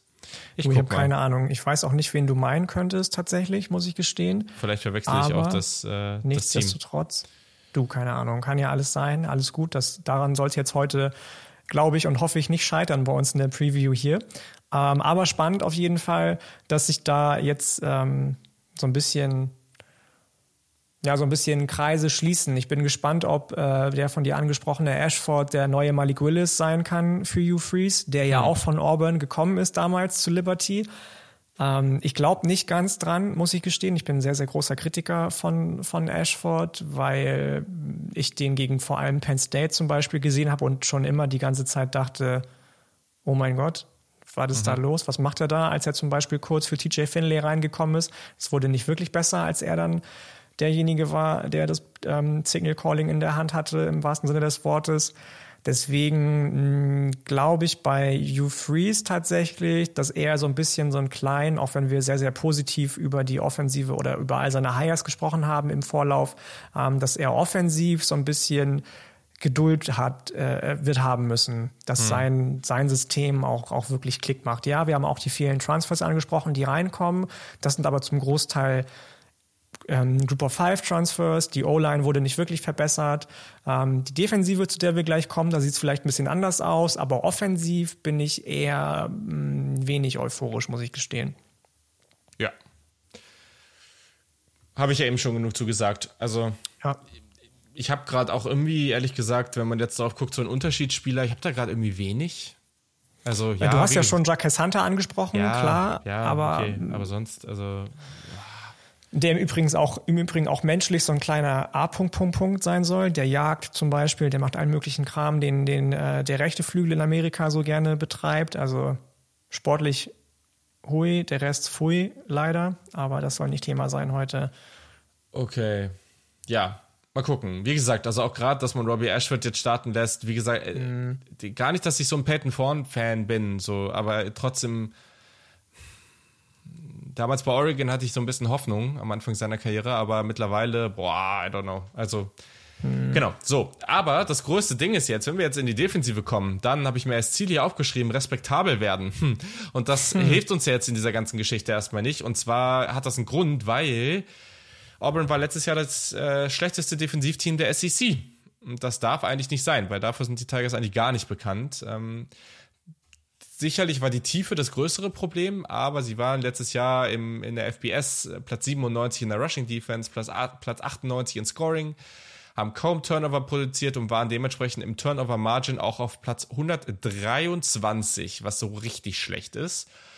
Äh, ja, da gibt es einiges zu tun. Da kann man fast nur besser werden. Das ist die gute Nachricht. Mm. Und äh, genau. Also, welche Defense wird gespielt? Äh, es wird wahrscheinlich eine 4-2-5 mm, unter dem neuen Defensive Coordinator Ron Roberts ist, glaube ich, sein Name. Mir ist der Name gerade nicht eingefallen, aber ich glaube, das ist er. Äh, und ja, also es ist so, äh, wir werden immer wieder eine Mischung aus Cover 2 und Cover 4 sehen. Ähm, also einfach generell viel mit Too High. Ähm, die Front ist dabei meist irgendwie mit drei Defensive Linern. Dann hast du einen, einen Nickel Overhang. Das ist diese Jack Position und äh, zwei Linebacker eben dann mit Gap Defense, die aber generell auch relativ viel Freiheiten bekommen. Ist jetzt nichts Besonderes. Also es ist einfach eine Defense, die wir, haben wir jetzt auch schon ein paar Mal angesprochen, die wir relativ viel im College Football sehen. Hm. Hier können wir vorneweg sagen, die Secondary sollte wahrscheinlich solide sein. Also Keontae Scott auf der Star Position ist so ein Cornerback, der da recht vielseitig unterwegs ist. Ich glaube auch ganz wichtig für die Unit und letztes Jahr schon auch recht produktiv als Tackler gewesen. Mm, Defensive Line war recht dünn aufgestellt. Das ist eine der Positionen, wo ich glaube, dass man eben sehr stark davon, ich habe es eben angesprochen, die Tiefe war letztes Jahr ein Problem und hier wird man sehr, sehr stark von den Transfers profitieren.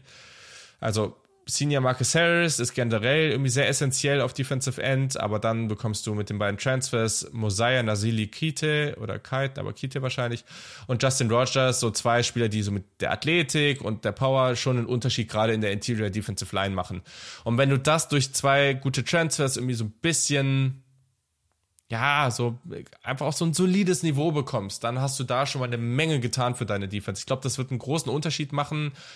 Auch auf Linebacker viele Transfers, ähm, viel Support aus der SEC bekommen. Vor allem verstärkt sie aber ähm, Linebacker Larry Nixon der Dritte, 6'2, 236 Pfund, All-Conference-Spieler von North Texas.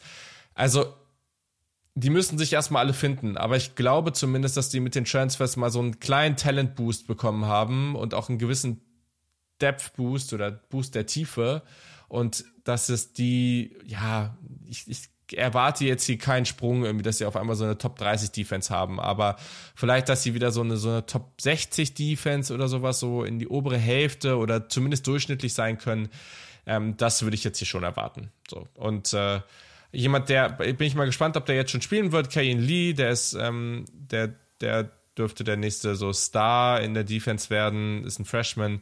Da muss man jetzt mal abwarten, wie viel er dann dieses Jahr spielt.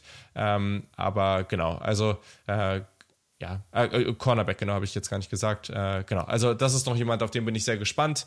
Ähm, aber ja, erwarte ja auch keine großen Dinge. Also hier geht es wirklich darum, wieder respektabel zu werden. Äh, und das äh, gilt vielleicht sogar für das ganze Team.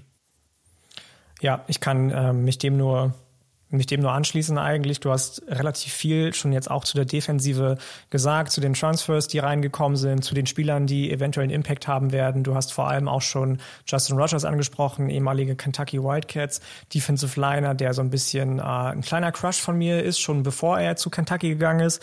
Da, hat, da war tatsächlich das ganze SEC-Land, sage ich mal, eher verwundert, dass er Kentucky gewählt hat und nicht einen der größeren anderen Offers. Auf denen halte ich sehr, sehr, sehr große Stücke.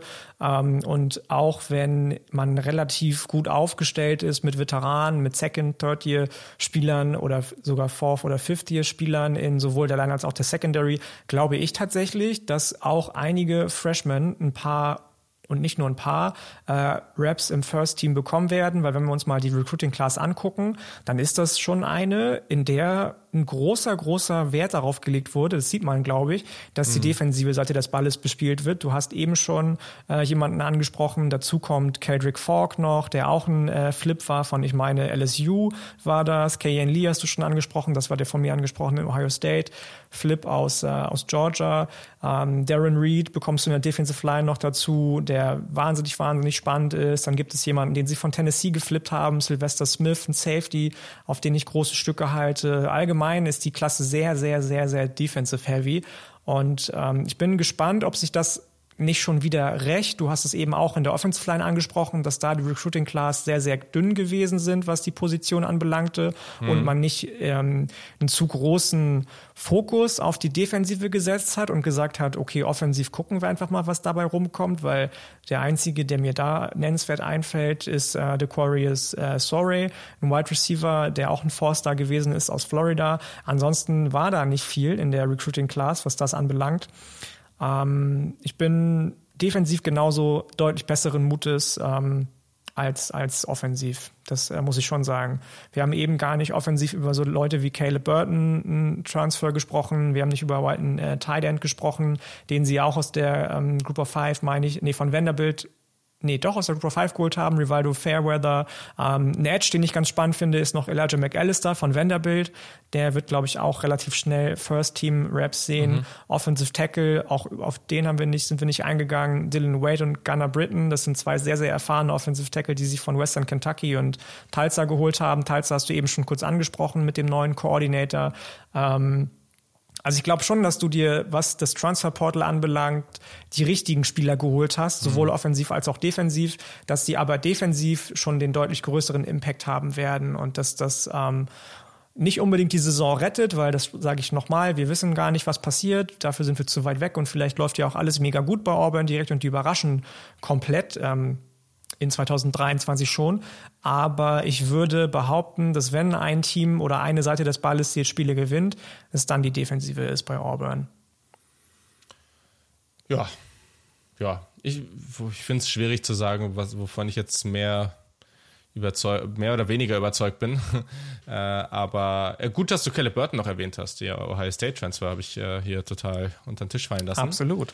Ähm, aber ja, also ist schon richtig, wenn das jetzt auch so klingt, dass das jetzt hier nicht die, die, die überzeugendste Preview äh, ever ist. Da sind wir bei anderen mhm. Teams irgendwie deutlich begeisterter. Ähm, naja, wenn wir auf den Schedule gucken, dann ist der Start recht leicht. Also wenn wir hier ein 3 und 0 Auburn sehen, dann wäre das schon möglich. Mit UMass gegen Ad California okay, aber dann Samford danach hast du halt so eine Gruppe, das ist, das macht es halt nicht so super einfach. Also Texas AM, Georgia und LSU hintereinander ist jetzt irgendwie nicht so der Hammer.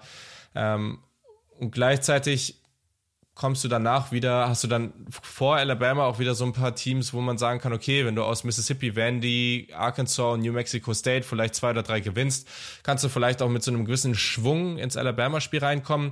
Spielst doch dieses Jahr zu Hause ja, aber es hilft halt irgendwie nicht. Gegen Georgia wirst du eh verlieren und Arkansas, LSU und Texas A&M sind alle auswärts. California auch. Deswegen würde ich jetzt noch nicht meine Hand ins Feuer legen dafür, dass sie da gewinnen. Also es kann halt auch ganz schnell in eine ganz bittere Richtung gehen. Äh, und ähm, mhm. dann hofft man halt, muss man jetzt wirklich für sie hoffen, dass sie dann am Ende nicht da irgendwie in so eine Trap fallen und irgendwie so ein ganz unnötiges Spiel verlieren. Also das wäre jetzt für mich auch wenn ich jetzt früh irgendeinen Kandidaten nennen müsste, ein Team, was irgendwie potenziell da mal so ein, ein unnötiges Spiel abgibt, dann könnte das halt auch wirklich Auburn sein, weil sie halt offensiv irgendwie in der Partie nichts gerissen bekommen. Ähm, aber ja, deswegen, also Erwartungen sind echt einfach mal gucken, einfach so für Hugh Freeze irgendwie jetzt das gut etablieren, irgendwie einen guten Start bekommen, auch im Recruiting äh, und jetzt einfach die Partien gewinnen, die sie, die sie gewinnen müssen, vielleicht eine Überraschung dabei haben, das wäre, das sollte das Ziel sein. Aber niemand muss jetzt hier ankommen und äh, großartig davon reden, dass äh, Auburn jetzt dieses Jahr, was weiß ich, acht, neun Spiele gewinnt. Also wenn die, wenn die, jetzt muss ich mal durchrechnen, eins, zwei, drei, vier, fünf, sechs. Also ein Bowl-Game ist schon möglich das, das, wenn du deine Partien gewinnst, die du gewinnen musst, musst dann kriegt man das schon hin. Aber das wäre schon sehr okay. Also wenn sie irgendwie sechs, sieben mhm. Siege haben, das wäre schon, das wäre schon top.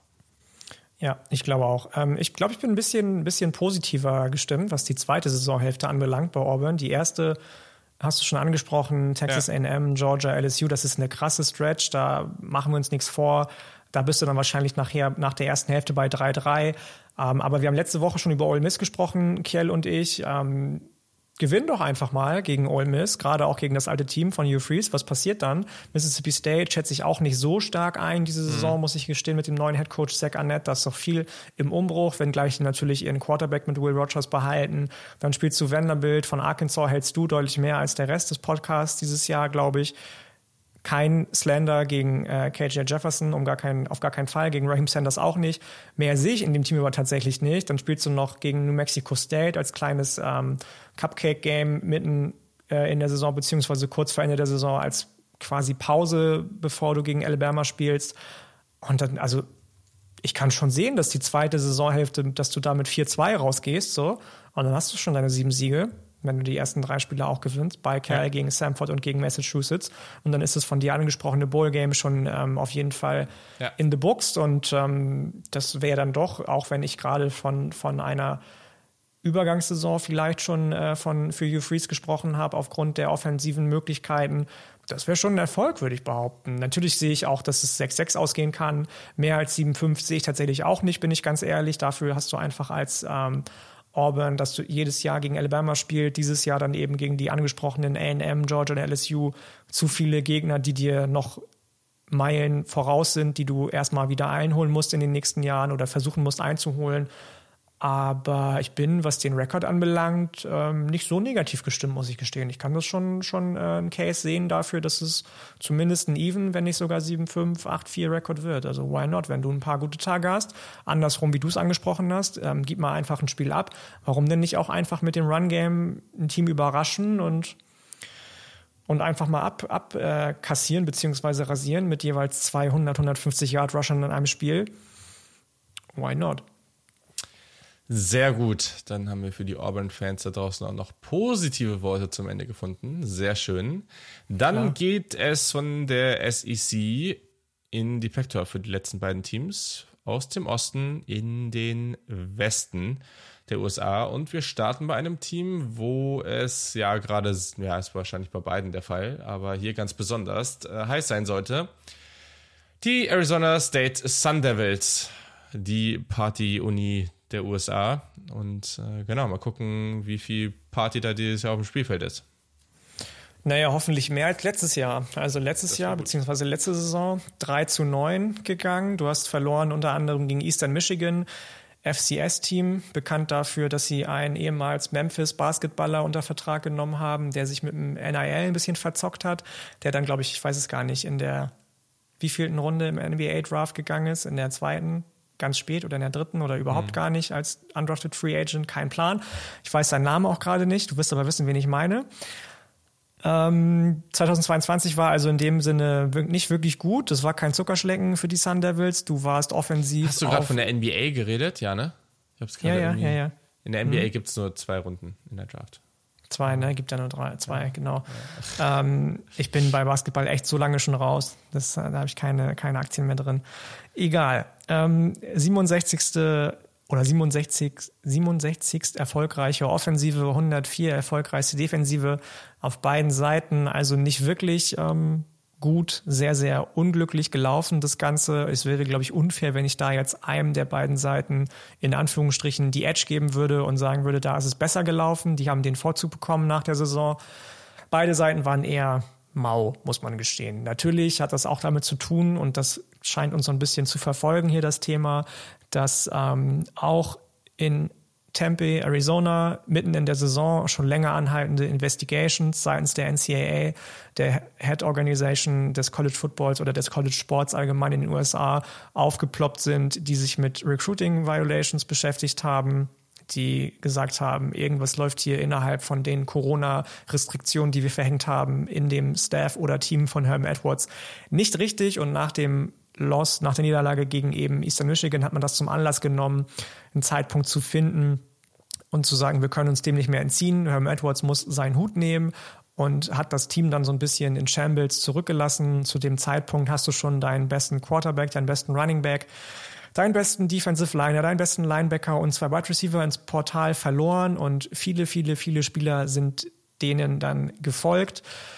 2022 also im Großen und Ganzen ein Jahr, in dem nicht wirklich viel zusammengelaufen ist, in dem dem Athletic Department aber auch klar geworden ist, dass das, ähm, was Herm Edwards machen wollte, der Ansatz, den er gefahren ist, eine Universitäts- bzw. Schulmannschaft ähm, trotz dessen, dass es inzwischen NIL gibt, ähm, so zu führen wie eine NFL-Franchise, also als Profis zu behandeln und auch andere Dinge so anzufassen, wie es in NFL angefasst wird, dass das nicht unbedingt funktioniert und ähm, ja, das hat tatsächlich so ein bisschen alles andere überschattet, möchte ich fast sagen, so dass es dann dazu gekommen ist, dass in der Offseason vieles, vieles neu organisiert werden musste, aber da kommen wir gleich zu. Vielleicht hast du ja auch noch ein, zwei Gedanken dazu. Ja, ach, also du hast es eigentlich schon ganz gut zusammengefasst. Ja, irgendwie ein Team, wo in den letzten Jahren ja schon viel Hoffnung war. Hm, mhm. Durch, ich erinnere mich an, an viele, viele Folgen, die wir zusammen aufgenommen haben, auch in der alten Zeit, in die wir heute so, wieder so ein bisschen äh, frönen, dass wir gesagt haben, Arizona State können wir schon sehen, dass die ein neues Big 12 Powerhouse, äh, Pac 12 Powerhouse wären. Ja, war ja auch die Zeit damals mit Jaden Daniels und es war irgendwie mhm. so ein, ne, diese Wide Receiver Gruppe, die man damals hatte, äh, wovon jetzt gefühlt gar keiner mehr da ist und 2020, glaube ich, vier Top 200 Wide Receiver, also vier Wide Receiver, die in den Top 200 waren, gesigned. Ja. Das war schon krass. Ja. Genau, und das, da waren ja schon viele Sachen, wo man gesagt hat, okay, die bauen da jetzt so langsam was auf. In der Pac-12 ist eh eigentlich gefühlt so eine gewisse, ja, Vakuum ist vielleicht übertrieben, aber es ist schon irgendwie ein Raum da. Dazu Arizona ist ja auch einfach als, als Recruiting Ground nicht so ganz schlecht. Das entwickelt sich auch, es wird auch immer besser. Ja, konnte man jetzt nicht so richtig ausnutzen. Es ist alles so ein wenig implodiert und zeigt halt einfach mal wieder, was passiert. Und das kannst du vorher natürlich nicht wissen. Also, das funkt mal funktioniert sowas, mal eben halt einfach nicht. Aber man hat hier einfach einen klaren Weg gewählt. Man hat irgendwie versucht, erfahreneren, früheren NFL-Coach irgendwie hier reinzuholen. Und das hat jetzt einfach überhaupt nicht funktioniert.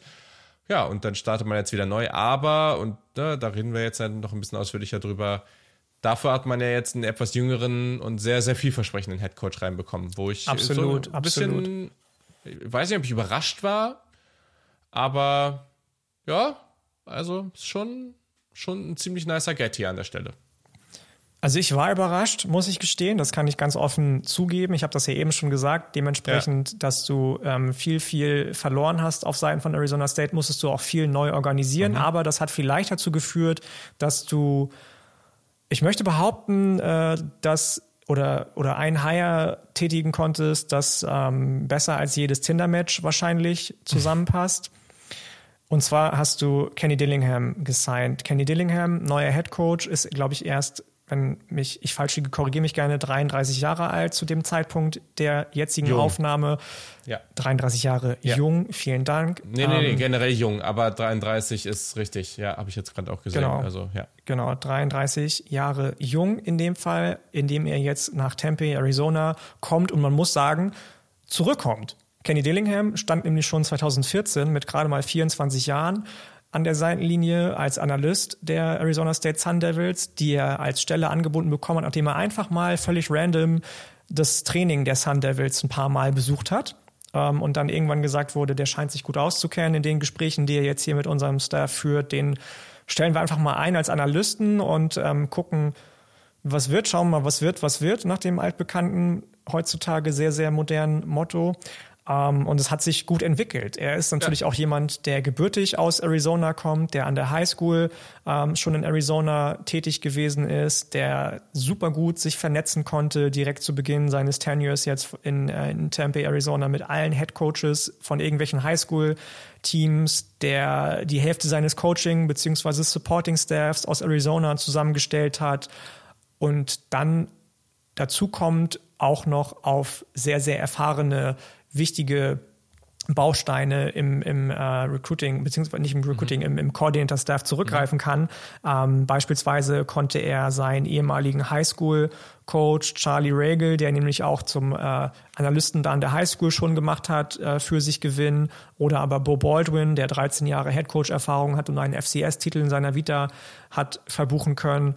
Das zahlt sich, glaube ich und hoffe ich, in Zukunft aus. Du hast zudem Sean Aguano halten können, der ja auch schon Interims Head Coach gewesen ist nach Herm Edwards, der ähm, für viele, viele Recruiting-Wins der letzten Jahre verantwortlich gewesen ist bei den Sun Devils. Und man hofft jetzt so durch diesen Arizona-Footprint so ein bisschen auch im Recruiting vielleicht aufholen zu können. Wir haben da schon mal darüber gesprochen, glaube ich, dass ja viele, viele Top Prospects aus den letzten Jahren, ich erinnere mich nur an Bryce Young, aus Arizona kommen, die du einfach nicht halten kannst. Wie John Robinson, oder bin ich da jetzt falsch gewickelt? Bryce, Bijan Robinson auf jeden Fall. Ja, genau. Der kommt aus Kalifornien, ja. ne? Ja, der kommt Aber Bijan Robinson zum Beispiel, viele, viele andere hoch, hoch, hoch gerankte Recruits der letzten Jahre kamen aus Arizona, die Arizona State alle nicht hat sein können, entgegen unserer in den letzten Jahren sehr, sehr hohen Erwartungen. Jetzt hast du ähm, auch schon Recruiting Battle verloren, wenn du da wirklich ernsthaft in der Auswahl standest, natürlich äh, nur für Elijah Rushing zum Beispiel, der zu den Wildcats, zu deinem, ähm, äh, ja, ich möchte sagen, Rivalenteam gegangen ist, In-State, das ist natürlich auch nicht so schön. Und man hofft jetzt einfach dadurch, was Kenny Dillingham gemacht hat, mh, da aufholen zu können. Und ich glaube, das wird ihm in Zukunft gelingen. Jetzt im Roster stehen 46 neue Spieler, 25 davon hast du übers Portal geholt, viele aus Texas, aus Florida, aus Louisiana, also aus Staaten, die sehr, sehr talent-rich sind, die sind vielleicht aus der zweiten, dritten Reihe nur in Anführungsstrichen kommen, was aber nichts unbedingt Schlechtes heißen muss, weil wir wissen alle, dass in Texas, Florida, Louisiana auch die zweite, dritte Reihe sehr, sehr hochtalentiert immer bestückt ist, was die Recruits anbelangt. Aber, und das ist, glaube ich, der größte Win auf dem Recruiting-Trail, du hast beispielsweise auch einen Freshman-Quarterback überzeugen können von deinem Programm nach einer von seiner Seite aus sehr, sehr unschönen Momentum beziehungsweise einer, einer Odyssee durch den Staat Florida, mit dem nicht unbedingt viele gerechnet haben, und zwar Jaden Rashada, neuer Quarterback, von dem ich glaube, trotz dessen, und da kommen wir dann gleich auf der offensiven Seite des Balles zu, ähm, in den First-Team-Raps oft Drew Pine und Trenton Bourgeau ähm, standen als Quarterbacks, ähm, eher ähnlich wie Dante Moore, über den wir letzte Woche gesprochen haben, von UCLA, auch schon früh starten wird können. Und wenn ähm, das ja. so läuft wie mit Bo Nix, mit, mit Kenny Dillingham, dann heißt das, glaube ich, nicht unbedingt was Schlechtes. Absolut. Ja, ja, ja, ja, stimmt schon. Muss jetzt einfach mal abwarten hier auf Quarterback, was da so passiert. Da bin ich mir jetzt so nicht so sicher. Jetzt gerade, ähm, es scheint ja wirklich auch noch, das hätte ich jetzt gar nicht so gedacht, ne? Also scheint ja echt so ein richtiges, ja, Vorbattle zu werden. Also jetzt hier gerade All Lads hier, die mit den Death Charts und so immer am Start sind, die haben sogar diesen Trenton Bourget oder wie auch immer man ihn ausspricht, auf eins. Äh, aber ja, also jetzt, was man so liest, heißt es ja auch, dass es gerade mit, mit Rashada und Co., dass es jetzt gerade ganz schön ein ordentliches Duell da im, Train im Training Camp ist oder im, im Vorcamp ist. Hm. Ich, ich weiß noch nicht, was ich mir richtig so von erhoffe. Vielleicht hoffe ich sogar, dass sie diesen Sprung machen, weil ja, was hast du dieses Jahr jetzt großartig zu verlieren? Weiß ich nicht. Nicht so viel. Ähm, deswegen fände ich eigentlich schon ganz cool, wenn man sich traut. Aber wenn nicht, ist auch okay, ne? Letztendlich. Ja, ähm, na klar. Ja, weiß ich nicht. Also der wird nicht weglaufen, da gehe ich fest von aus, dass der auch ein Jahr sich hinsetzen wird, ja. Jaden Roshada, und als Freshman auf der Bank sitzt und sich Erfahrung mitgeben lässt von gerade Drew Pine, der ja auch mit Notre Dame acht von seinen zehn Starts gewonnen hat. Also auch wenn wir nicht oft gut über den gesprochen haben, ein ganz schlechter ist es nicht. Der ist relativ solide. Ich glaube schon, dass man sich von dem auch viel abgucken kann. Und gerade im Zusammenhang mit den sehr, sehr erfahrenen Running Backs um Cameron Scatterbo, DeCarlos Brooks, der von äh, Kerl gekommen ist, Jane Jacobs und Tayen White, die so ein bisschen ein Duo Infernale aus Slot-Variabilität und purer Muskelkraft bilden, ist das vor allem mit den Running Backs in Kombination eine gute Mischung eigentlich und Drew Pine oder Trenton Bourget, wie man ihn ausspricht, selbst wenn Rashada noch sitzen sollte. Ähm, die Receiver, die du hast, die bewährt in Anführungsstrichen sind, gehören aber alle eher zu der Kategorie Slot Receiver. Die Outside-Option, und da bin ich gespannt, äh, um Troy O'Meary, der beispielsweise von Texas gekommen ist, mhm. oder Jake Smith von USC, die müssen sich erst noch bewähren, weil die alle nicht wirklich, auch aufgrund von vielen Verletzungen innerhalb der Karriere bis jetzt ähm, viel, wenig, wenig äh, Spielzeit gesehen haben. Obendrein besteht die O-Line leider zum Großteil aus Transfers, die für eine Pac-12 Offensive Line, glaube ich, alle relativ gut gebaut sind, also big-bodied Offensive Liner, die aber nicht wirklich durch großartige Leit Leistungen bestechen konnten in ihrer bisherigen Karriere. Ähm, da ist also ein großes, großes Fragezeichen in meinem Gesicht und in meinem Kopf, was auch nicht kleiner wird, wenn ich mir die Depth angucke, die, die Tiefe angucke auf den Positionen, weswegen ich offensiv, auch aufgrund des von dir angesprochenen Battles, dass sich dann noch bis tief in den Fall, in den Herbst reinziehen wird, wahrscheinlich auf Quarterback, offensiv ein bisschen desillusioniert bin nach meiner Preview bis jetzt. Mhm. Auch wenn Kenny Dillingham mit Bo Nix tolle Sachen gemacht hat, da müssen wir natürlich auch noch drüber reden oder das darf man nicht außer Acht lassen. Ja. Den absolut. hat er ja auch so ein bisschen aus der Asche gehoben. Also um Gottes Willen, das ist ja, ist ja niemand, der das nicht könnte. Ja, absolut, glaube ich auch. Also erstens, mir fällt gerade auf, Elijah Badger ist einer derjenigen, der damals in dieser Gruppe der, der vier Receiver war. Also der ist noch da. Mmh Es ist die Frage, was jetzt dieses Jahr die Erwartungen sind. Also ich, ich glaube schon, dass man jetzt auch mit jemandem wie Drew Pine dieses Jahr da schon mal so was Solides auffahren kann und natürlich letztendlich das wäre natürlich eh schon beeindruckend, wenn jetzt Dillingham dieses Jahr dann schon mit so einem Quarterback da richtig einen raushaut. Ich glaube, wenn man jetzt dieses Jahr es hinbekommt, da irgendwie eine solide Offense ähm, hinzu, hinzuklatschen und da irgendwie ganz gut unterwegs ist äh, und, und dann letztendlich entweder dieses Jahr noch irgendwann oder dann nächstes Jahr zu Rashada wechselt und damit dann so dieses nächste Level für sich anlockt, das, ja, dann, dann wird er schon seine Zeit bekommen und dann glaube ich auch, dass er da richtig was aufziehen kann. Also, es ist die Frage, wie lange er dann da bleibt, wenn das erfolgreich wird, aber ich glaube schon, dass äh, hier so das gesamte Konzept da ist um wirklich richtig erfolgreich zu sein. Nur ich weiß nicht, wie gut und einfach das dieses Jahr funktioniert, weil das muss man ja auch immer wieder so sehen. Also ähm, ein gutes Beispiel ist zum Beispiel hier Nico von Tennessee, wie auch immer man seinen, seinen Nachnamen ausspricht. Ja, ähm, Malavia. Ja, äh, der, der Five-Star-Freshman Quarterback und ehrlich, der kann halt, du, der, der könnte dieses Jahr noch gar nicht richtig spielen. Guck mal, wie dünn der Typ ist. Du kannst den nicht den Leuten da zum Praß vorwerfen. Und das darf man dann halt nie unterschätzen. Wenn die Freshman Quarterbacks sind, das können halt hohe Vor-, niedrige Five-Stars, was auch immer Jaden Rashada dann da war, das, der Sprung von der Highschool ist dann halt schon groß so. Und das jetzt gleich zu machen, da muss natürlich schon eine Menge passen. Man hört jetzt schon einiges Gutes, aber ja, deswegen mal gucken. Ich glaube trotzdem, so oder so ist Dillingham zu smart, zu gut unterwegs, als dass wir jetzt hier keine grundsolide Offense sehen. Alles andere wird mich überraschen. Mhm.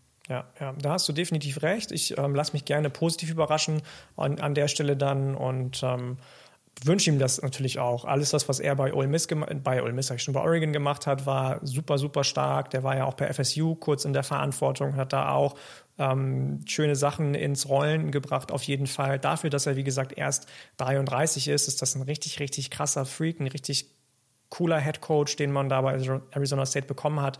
Und ähm, das kann auf jeden Fall in die richtige Richtung gehen. Ich erwarte da auch in den nächsten Jahren einen großen, großen Sprung, muss ich gestehen. Einen großen Sprung wird wahrscheinlich auch die Defensive machen müssen. Komplett neuer Ansatz unter neu Defensive Coordinator Brian Ward, der letztes Jahr bei Washington State Playcaller war. Du wirst ein 4-2-5 spielen mit einem High-Pressure-Ansatz. Das bedeutet, in der Secondary ähm, kommt wahrscheinlich auf die Spieler viel, viel Blitzing-Verantwortung zu das richtige Personal dazu hast du. Du hast in Xavier Alford und Chris Edmonds auf Safety ähm, Spieler, genauso wie Shamari Simmons, der ähm, als Hitter von Austin P kommt oder als, als guter Hitter in seiner Vita von Austin P ähm, mit großen Vor Vorschusslorbeeren kommt. Austin P, ein kleines FCS-Programm, das aber immer wieder in den letzten Jahren für ähm, ja, ein paar aufsehenerregende Transfers gesorgt hat tatsächlich. Ähm, eine gute Basis dafür und dann ähm, kommen auch noch so Leute dazu wie Safety Freshmen auch, also vier Spieler auf Safety, die gleich irgendwie ähm, die ganze Defensive dominieren können. Ähm, Montana Warren, der mit 6'3 und jetzt schon 20 zugelegten Pfund im Camp direkt eine physische Erscheinung sein sollte. Ich bin gespannt tatsächlich, wie die Defensive Line aussieht.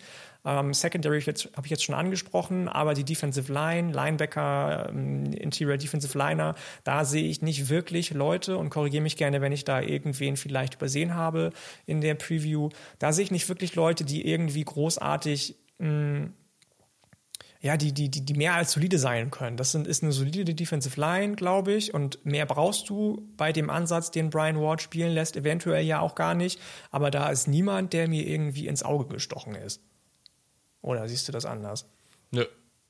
Also, nee.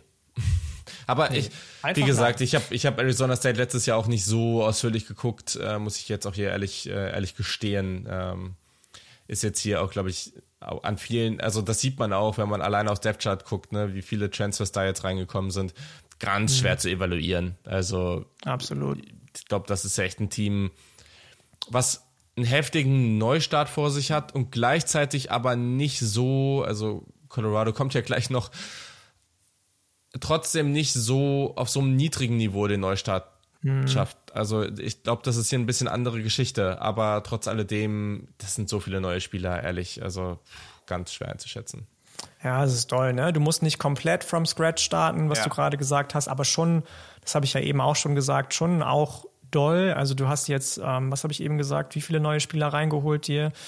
Da, da, da, da, da, da, äh, habe ich es aufgeschrieben? Also es sieht jetzt zumindest nach sieben neuen Startern in der Defense 6, aus. Ne? Also genau, 46 neue Spieler und sieben ja. neue Starter von elf, die auf dem Platz stehen. Das ist schon nicht wenig. Ähm, da muss man gucken, wie schnell das Klick macht. Aber das habe ich jetzt eben auch schon ein paar Mal gesagt. Mhm.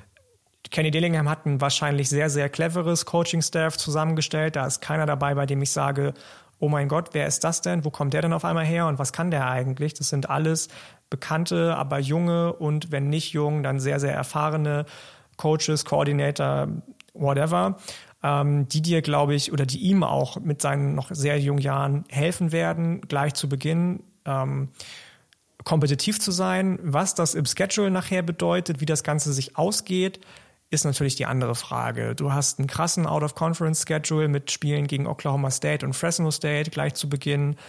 Und ähm, da bin ich gespannt, inwieweit man das wegsteckt, weil du auch alle vier großen Programme spielst, USC, Washington, Oregon. Und jetzt habe ich eins vergessen von den vier großen Programmen. Wen hat USC, USC, Washington, Oregon. Utah? Danke, Utah. Hm. Spielen sie Utah? Ja, so At alle vier sogar. spielst du. Gibt bei Utah sogar, was immer schwierig ist, äh, in Salt Lake City. Weiß ich nicht. Also ich, ich mag Kenny Dillingham. Ich liebe, was er da versucht aufzubauen oder beginnt aufzubauen. Ich bin auch ein Fan von den Uniforms der Sun Devils, die mhm. als eine der wenigen Adidas Brands immer sehr, sehr cleane Uniforms rausbringen, die aber nicht zu langweilig sind. Ähm, aber für dieses Jahr muss ich gestehen, bin ich nicht so positiv gestimmt. Na klar, wir reden hier über Teams, die einen neuen Headcoach haben, die alle irgendwie in einem Übergangsjahr sich eventuell befinden. Um Gottes Willen, das möchte ich gar mhm. nicht irgendwie zu groß an, an irgendeine Fahne hängen. Da wird niemand sagen, wir feuern Kenny Dillingham, wenn er nicht schon gleich direkt eine positive Saison, die er rausschmeißt. Dafür ist vielleicht das Big Picture zu groß, auf das du gucken möchtest und gucken wirst nach der Herm Edwards ähm, Misere.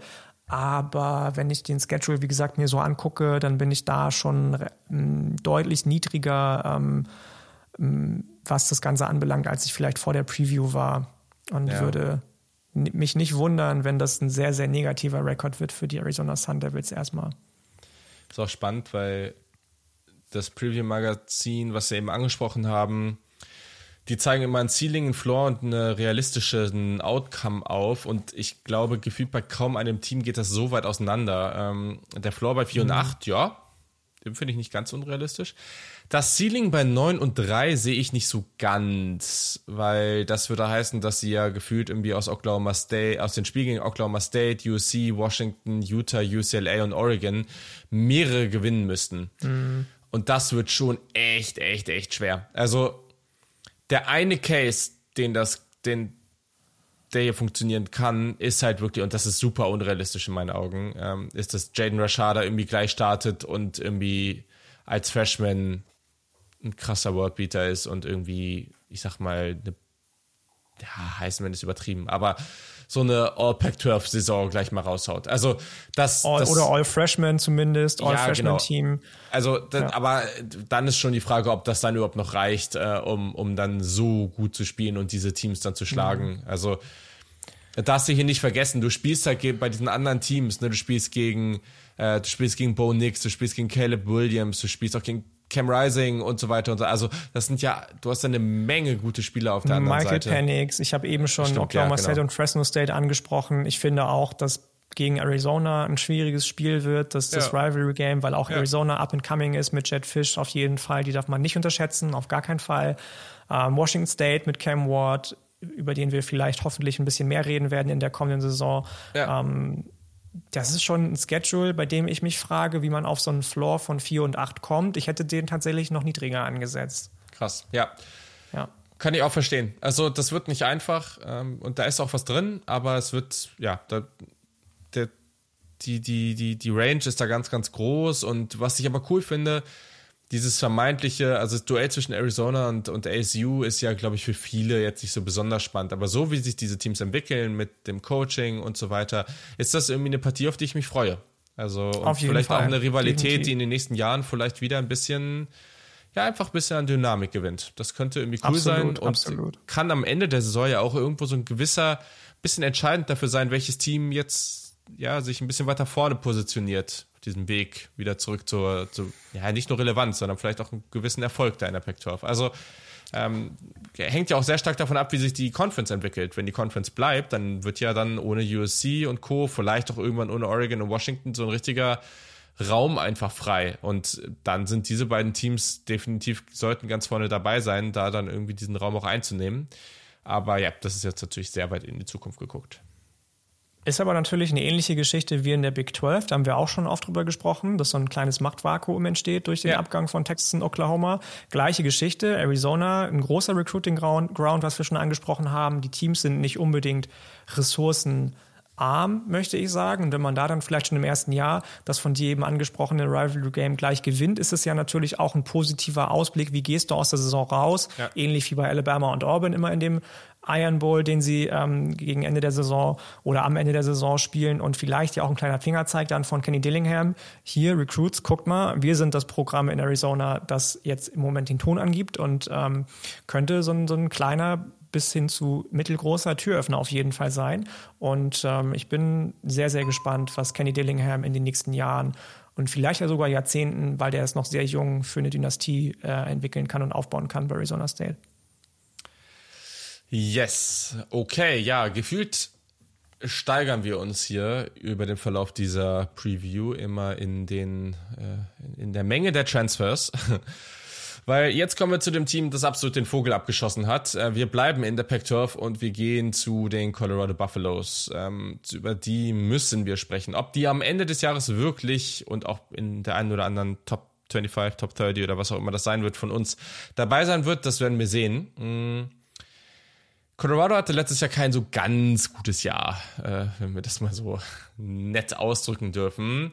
Nein, es war desaströs. Ähm, dieses Team war nicht für Division One Football gemacht, würde ich jetzt erstmal so pauschal sagen. Ähm, sie haben nur einen einzigen, sie haben einen einzigen Sieg gehabt, der wurde auch ziemlich krass gefeiert, weil das war seit langer Zeit endlich mal wieder ein Sieg gegen Cal, auch in Overtime.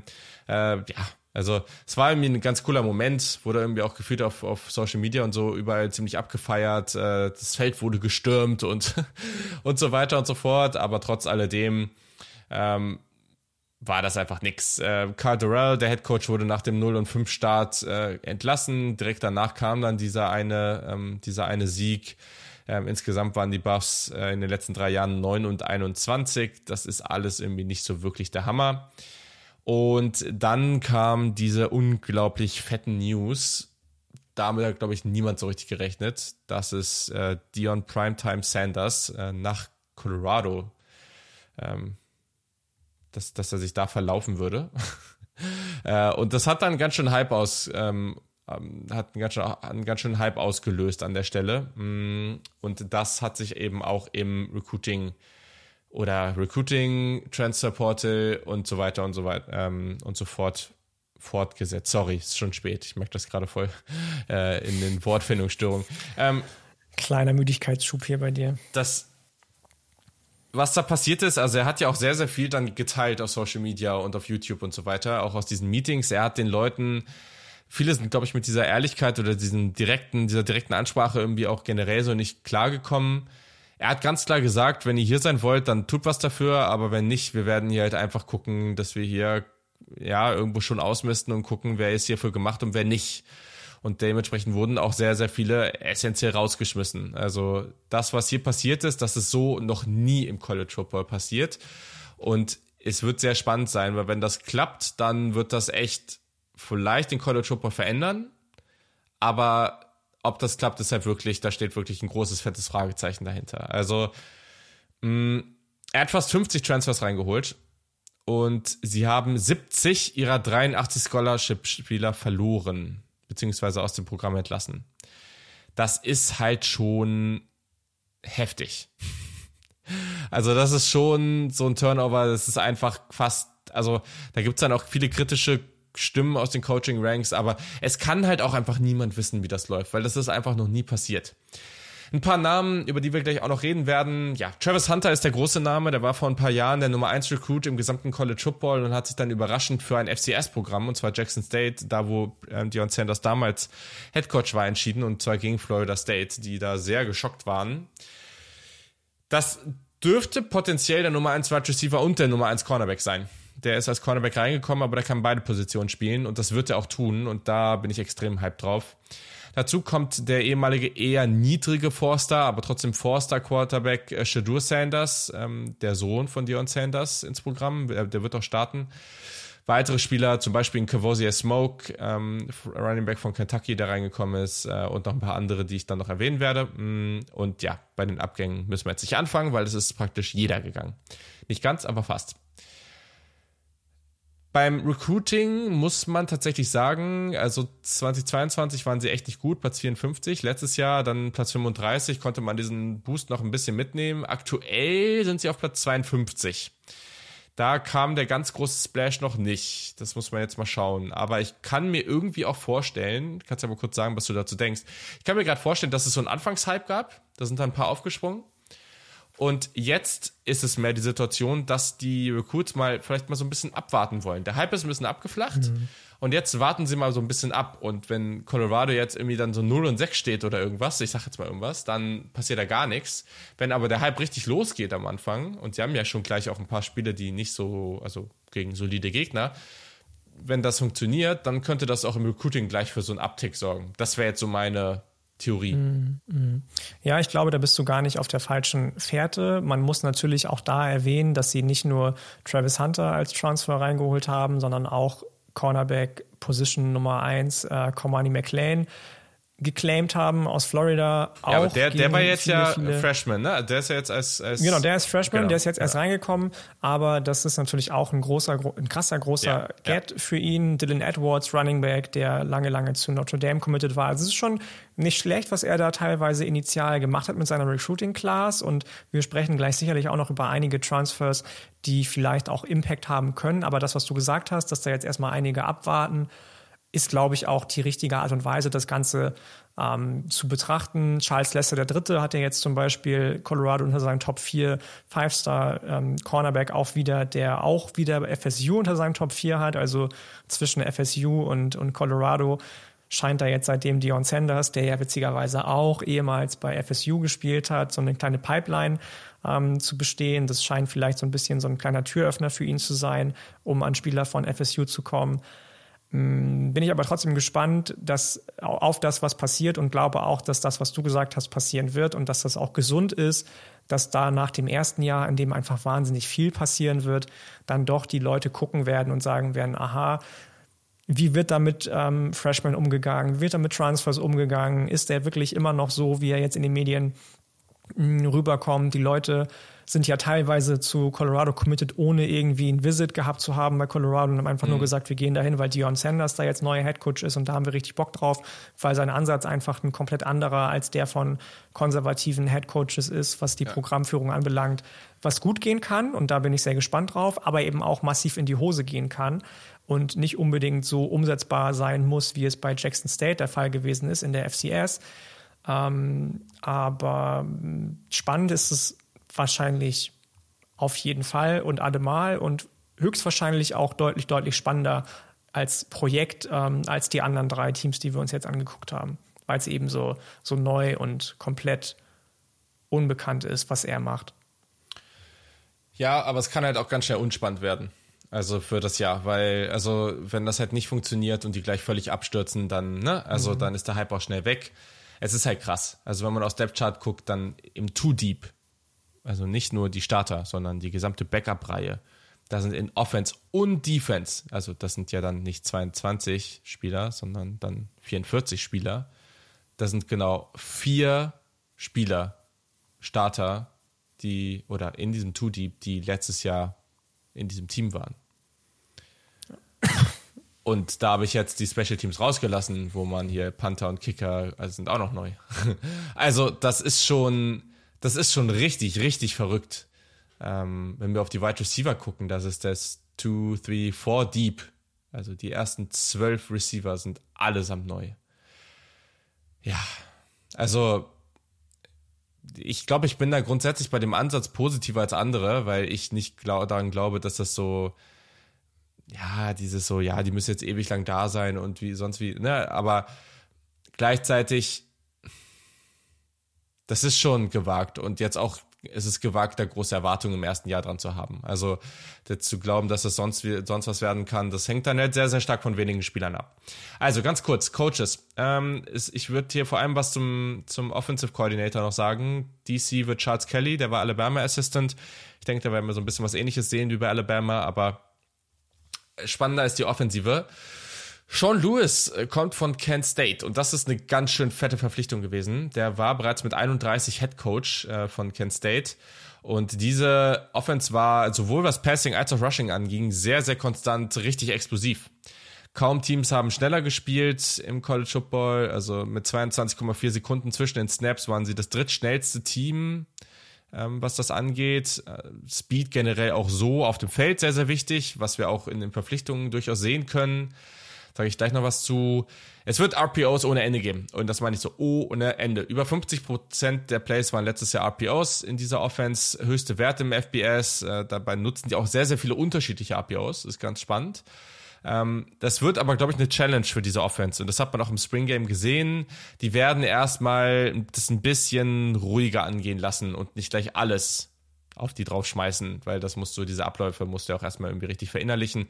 Ich glaube, hier wird es dann auch ein ganz starkes Upgrade zu Jahr zwei geben, wenn man dann viele Spieler dabei hat, die dann auch dabei waren schon und, und die ins zweite Jahr gehen und dann wird es, glaube ich, noch mal so ein Next Level geben. Ähm, es war immer ein groß, der Quarterback Run war immer ein großer Teil dieser Offense und wird es auch wieder sein. Mhm. Shadur Sanders ist auf jeden Fall athletisch und das werden wir hier auch, ja, wird er hier ausnutzen. Das glaube ich schon. Genau. Also, das ist eine richtig spannende Verpflichtung. Das ist so die Mischung aus, du hast dir den spannenden Head Coach, einen richtig guten Offensive Coordinator plus Quarterback mit Talent und potenziell irgendwie ein paar Right Receiver, die auch irgendwie da reinpassen, geholt. Das ist schon mal irgendwie ganz, ja, es hat schon mal so eine gewisse Dynamik, glaube ich. Genau. Und Deswegen erwarten wir hier, wie gesagt, RPO-lastige Offense mit viel Quarterback-Run ähm, und offensiv. Ich finde es ganz schwer, jetzt hier einzuschätzen, was hier gut, was schlecht läuft, weil ja, wir fanden das eben schon schwer und hier ist noch viel mehr neu. Müssen wir mal kurz erwähnen. Also Shadur Sanders, ähm, der hat in den ersten beiden Jahren bei Jackson State durchaus überzeugen können. In Jahr zwei war die Statline 70, über 70 Prozent Completion Percentage, äh, über 3700 Yards Passing. 40 Touchdowns Passing, 6 Interceptions, 6 Touchdowns Rushing. Der Arm ist da, aber seine Wide right Receiver bei Jackson State hatten halt auch immer gefühlt drei Schritte Vorsprung. Also das ist auch hier unmöglich vorherzusagen. Trotzdem, das ist ein smarter Junge. Das ist jemand mit viel Talent. Ich kann mir schon vorstellen, dass das irgendwie ganz gut werden kann. Trotzdem gibt's da jetzt auch immer wieder irgendwie schon so ein bisschen Hot Takes. Ja, vielleicht kann er irgendwie ein bisschen was im Heisman-Rennen machen und so. Ja, also da würde ich jetzt erstmal ganz entspannt stillstehen und erstmal abwarten. Also das finde ich dann vielleicht ein bisschen wild. Mm. Und die anderen beiden Namen, die ich jetzt hier erwähnen würde, jetzt gerade so positiv. Ja, Travis Hunter der war letztes Jahr leider schon ein bisschen viel verletzt, aber die Size und die Athletik und also wenn der wollen würde, könnte der wahrscheinlich, oder es wird vielleicht auch passieren, kann der vielleicht das Wide Receiver und das Cornerback irgendwie ein früher Pick sein, irgendwie die ersten Runden. Das Talent ist auf jeden Fall da. Und dazu ist auch jemand wie Jimmy Horn Jr., der von USF kommt, ähm, recht produktiv gewesen und auch sehr, sehr explosiv. Also der könnte da auch als Kick-Returner irgendwie oder generell als Returner irgendwie in Erscheinung treten. Und deswegen glaube haben wir hier eine Gruppe, die halt einfach auch mit dem Ball in der Hand, auch bei tiefen Bällen auf jeden Fall was anfangen kann. Ja, in der Offensive Line mal schauen, Sean Lewis bringt von Kent State ähm, Savon Washington mit, der ist 6'8 groß und war nach PFF der Nummer 2 ähm, Tackle der, der Mac. Also das ist auch jemand, du hast schon irgendwie so vier, fünf Bausteine, die du, die du da auch mit reinbringst, die durchaus Talent haben. Ähm, Tyler Brown, der ist dann von Jackson State mitgekommen mit Dion Sanders, der war in der FCS, All-American Guard. Also, ne, das, das, da gibt's schon so ein paar Spieler, nur erstens mit der Tiefe, keine Ahnung, was passiert, wenn einer von denen ausfällt. Also, das ist das ist ja so schon irgendwie unsicher und dann wird es noch schwieriger. Ähm, aber letztendlich auch hier, auch von, der, von dem Begeisterungslevel, von der Dynamik in der gesamten Offense wird sehr, sehr viel von Sanders und Hunter abhängen. Also wenn die ihre Momente haben können, dann wird das auch einfach dafür sorgen, dass, dass weit Leute weiterhin einschalten und ins Stadion kommen, weil das halt einfach krasse Charaktere ähm, auf dem Feld sind. Ähm, aber ja, erstmal muss man die Identität finden und gucken, dass man sich hier richtig eingroovt.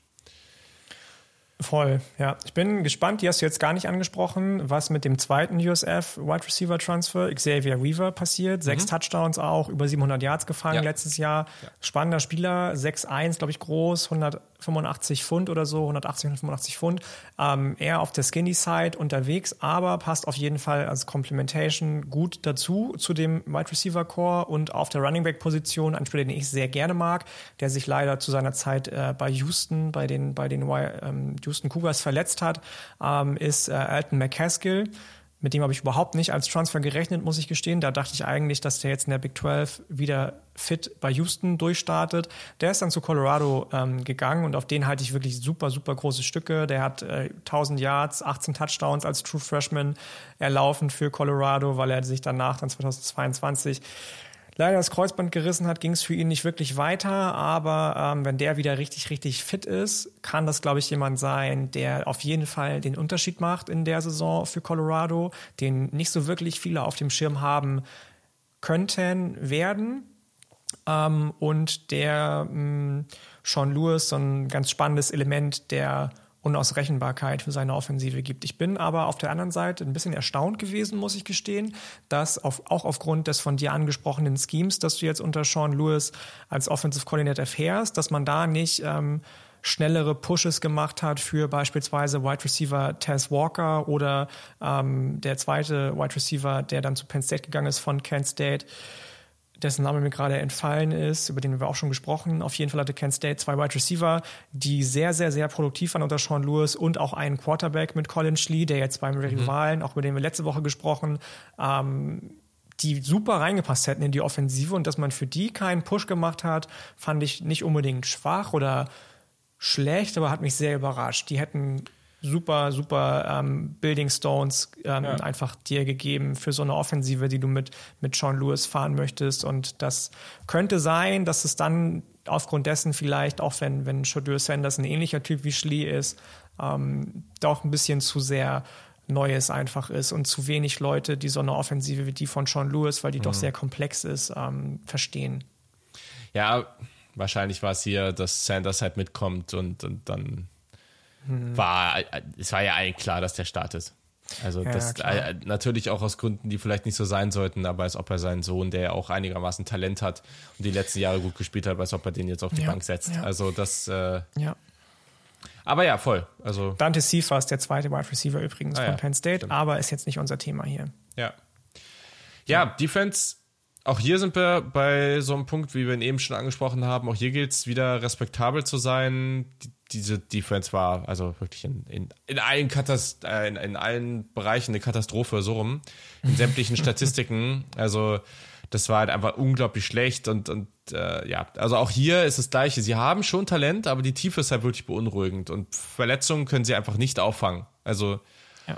das, das geht nicht. Äh, und ja, also vielleicht sehen wir halt wirklich nur Spieler hier, die im Too Deep die Transfers sind. Nur. Ja, und das ist halt absolut. schon echt, echt verrückt. Ähm, das ist heftig. Ein paar, die man erwähnen kann, auf Edge äh, von Dartmouth, Transfer Shane Cokes, der ist recht vielversprechend. Dazu haben sie den ehemaligen Five-Star Edge äh, von Washington, Sever Smalls bekommen, Smalls bekommen da, da, waren die ersten drei Jahre bei Washington einfach nichts, ne? Also der konnte sich gar nichts. Mit ganz, ganz vielen Vorschusslorbeeren gestartet ja. bei Washington. Ich weiß, dass ich damals auch sehr hyped auf den gewesen bin, aber der war zum Teil auch zu Beginn verletzt seiner Karriere ja. und danach kam einfach nichts mehr. Der hat sich unter Jimmy Lake nie wirklich durchsetzen können, weder unter in der Zeit als Defensive Coordinator noch als Head Coach. Und ähm, du hast es schon gesagt, das, das war einfach nichts und äh, bezeichnend, dass ein Transfer aus der Ivy League von von Dartmouth der erfahrenste Spieler ist, den du so rangeholt hast für die Defensive. Ja. Also das ist jetzt nicht unbedingt ein gutes Zeichen, würde ich behaupten.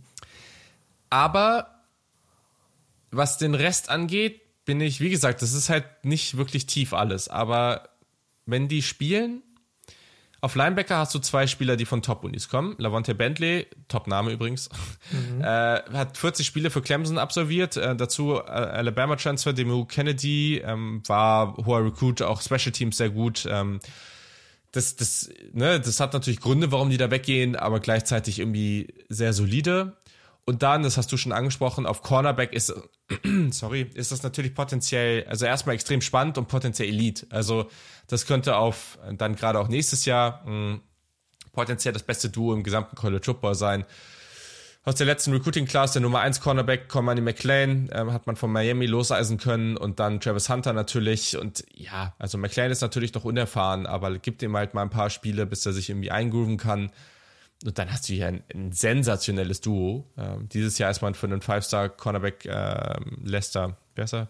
Ähm, irgendwie. Charles Lester, der Charles Dritte. Lester. Genau, da, für den ist man ja auch noch im Rennen. Es sieht wohl gerade ein bisschen mehr nach FSU aus, aber das, äh, das kennen wir ja schon mal. Das äh, haben wir schon mal gehört, äh, die, die Verbindung. Hm, mal gucken, wie das ausgeht.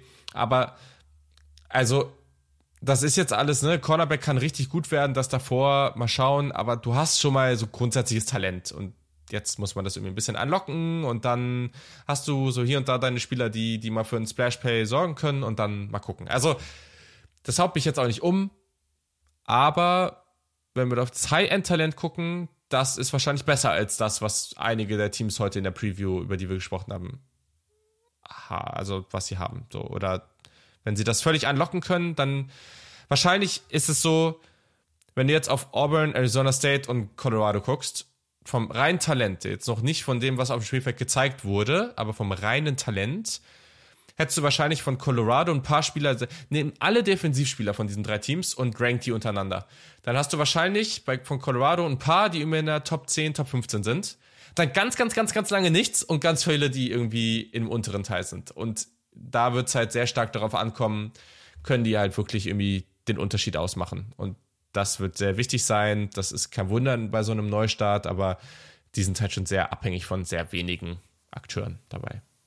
Vor allem ja auch in jeder Unit, ne? Wir haben jetzt schon viel über ja, die ja, Secondary voll. gesprochen, Pass Rush genauso, Derek McClendon, der von Florida State gekommen ist, ähnliches, ja. ähm, ähnliche Geschichte, Leonard Payne von Fresno State als 310 Pfund Interior Guy, der so ein bisschen der eine ist, der dir Spiele vielleicht nicht gewinnt, aber auch nicht verlieren, oder der dafür sorgt, dass du Spiele nicht verlierst zumindest.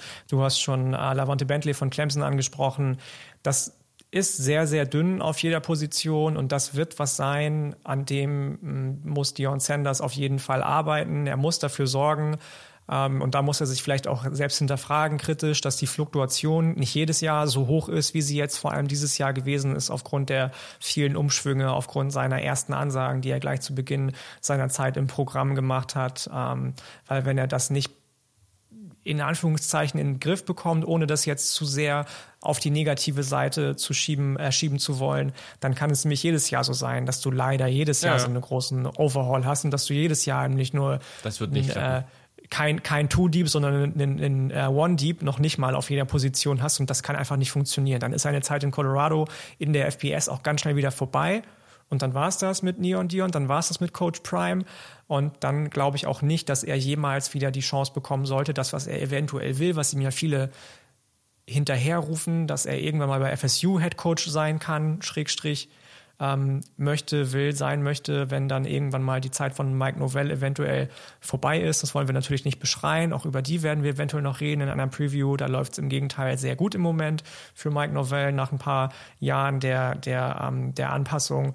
Klar kann das für, für Dion Sanders auch so laufen ähm, gerade in einem Feld von der Big 12 oder ehemals oder in Zukunft vielleicht Big, Ten, Big äh, Pac 10, wenn, wenn ähm, UCLA und USC gehen. Das haben wir auch schon oft angesprochen, dass dann Machtvakuum eventuell entsteht und dass du eventuell auch reinspringen kannst. Aber wenn er, wenn er weiterhin, und deswegen bin ich auch hier bei dem zweiten Pac-12-Team eher negativ gestimmt, was den ersten Saisonausblick anbelangt, seine Philosophie so fährt, wie er sie fährt, dann könnte es schwierig werden. Das reicht einfach nicht, wenn du pro Position einen Spieler hast. Das ist nicht genug. Du musst mindestens zwei, wenn nicht sogar drei Spieler pro Saison haben, pro, pro Unit haben in einer Saison, die ähm, dafür sorgen können, dass dein Niveau zumindest konstant gleich bleibt und nicht unbedingt exorbitant abfällt, wenn der Starter weg ist. Und das sehe ich Stand jetzt in Colorado bei den Buffaloes auf gar keinen Fall. Ja, und das Risiko ist halt hier, dass das irgendwie nicht funktioniert und irgendwie nicht äh, ja, nachhaltig aufgebaut werden kann. Gleichzeitig, wenn es gut funktioniert, dann ist auch das Risiko, dass er schnell wieder weg ist. Also das mhm. ist für, keine Ahnung, ich würde es gern sehen, dass er hier langfristig was aufbauen will, aber weiß nicht, wie realistisch das alles so ist. Was auch nicht oder was sehr realistisch ist, ist, dass wir nach der ersten Saisonhälfte wissen, was dieses Team ist. Mhm. Weil die erste Saisonhälfte sieht gar nicht mal so einfach aus. Ähm, du hast eine Partie, die, ich sag mal, in Anführungszeichen ein bisschen leichter ist. Und das ist aber eine Partie in, im, im eigenen Start und dadurch auch so ein bisschen so ein Spiel zwischen Rivalen gegen Colorado State in, in Woche 3. Davor hast du zwei Partien, die gleich irgendwie, glaube ich, auch ziemlich viel Aufsehen da sorgen werden, für sehr viel Aufsehen sorgen werden, so. Mm, und zwar äh, spielst du in Woche 1 at TCU. Nicht einfach. National Runner-Up. Mm, und dann in Woche zwei gleich mal schön gegen Nebraska und Matt Rule. Also da treffen dann auch gleich mal so zwei echte Charaktere als Head Coaches aufeinander. In Woche 4 dann at Oregon, in Woche 5 USC, in Woche 6 ist es dann at Arizona State. Also, das ist schon ein richtiges Brett. In der zweiten Hälfte hast du natürlich auch noch irgendwie at UCLA und Oregon State und at Washington State und am Ende at Utah. Also, boah, I don't know. Also aus dem, also wenn sie, wenn sie hier mit dem Bowl-Game rausgehen, dann ist das ein kranker Erfolg in meinen Augen. Also das wäre, da musst du ja, boah.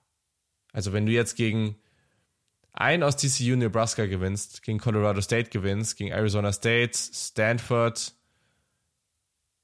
Arizona und Washington State gewinnst, dann bist du bei sechs. Und das würde heißen, dass du da irgendwie keinen Ausrutscher gegen eines dieser Teams hast und der Rest ist dann halt relativ schwer. Also, I don't know, das wird schon, das wird hart.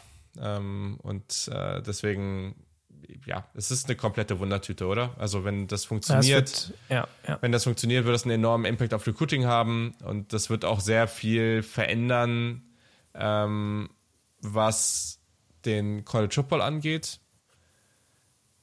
auch hier hat das Transfer Portal wieder so einen krassen, so eine krasse Range bei Ceiling und Floor zwischen 3 und 9 und 9 und 3.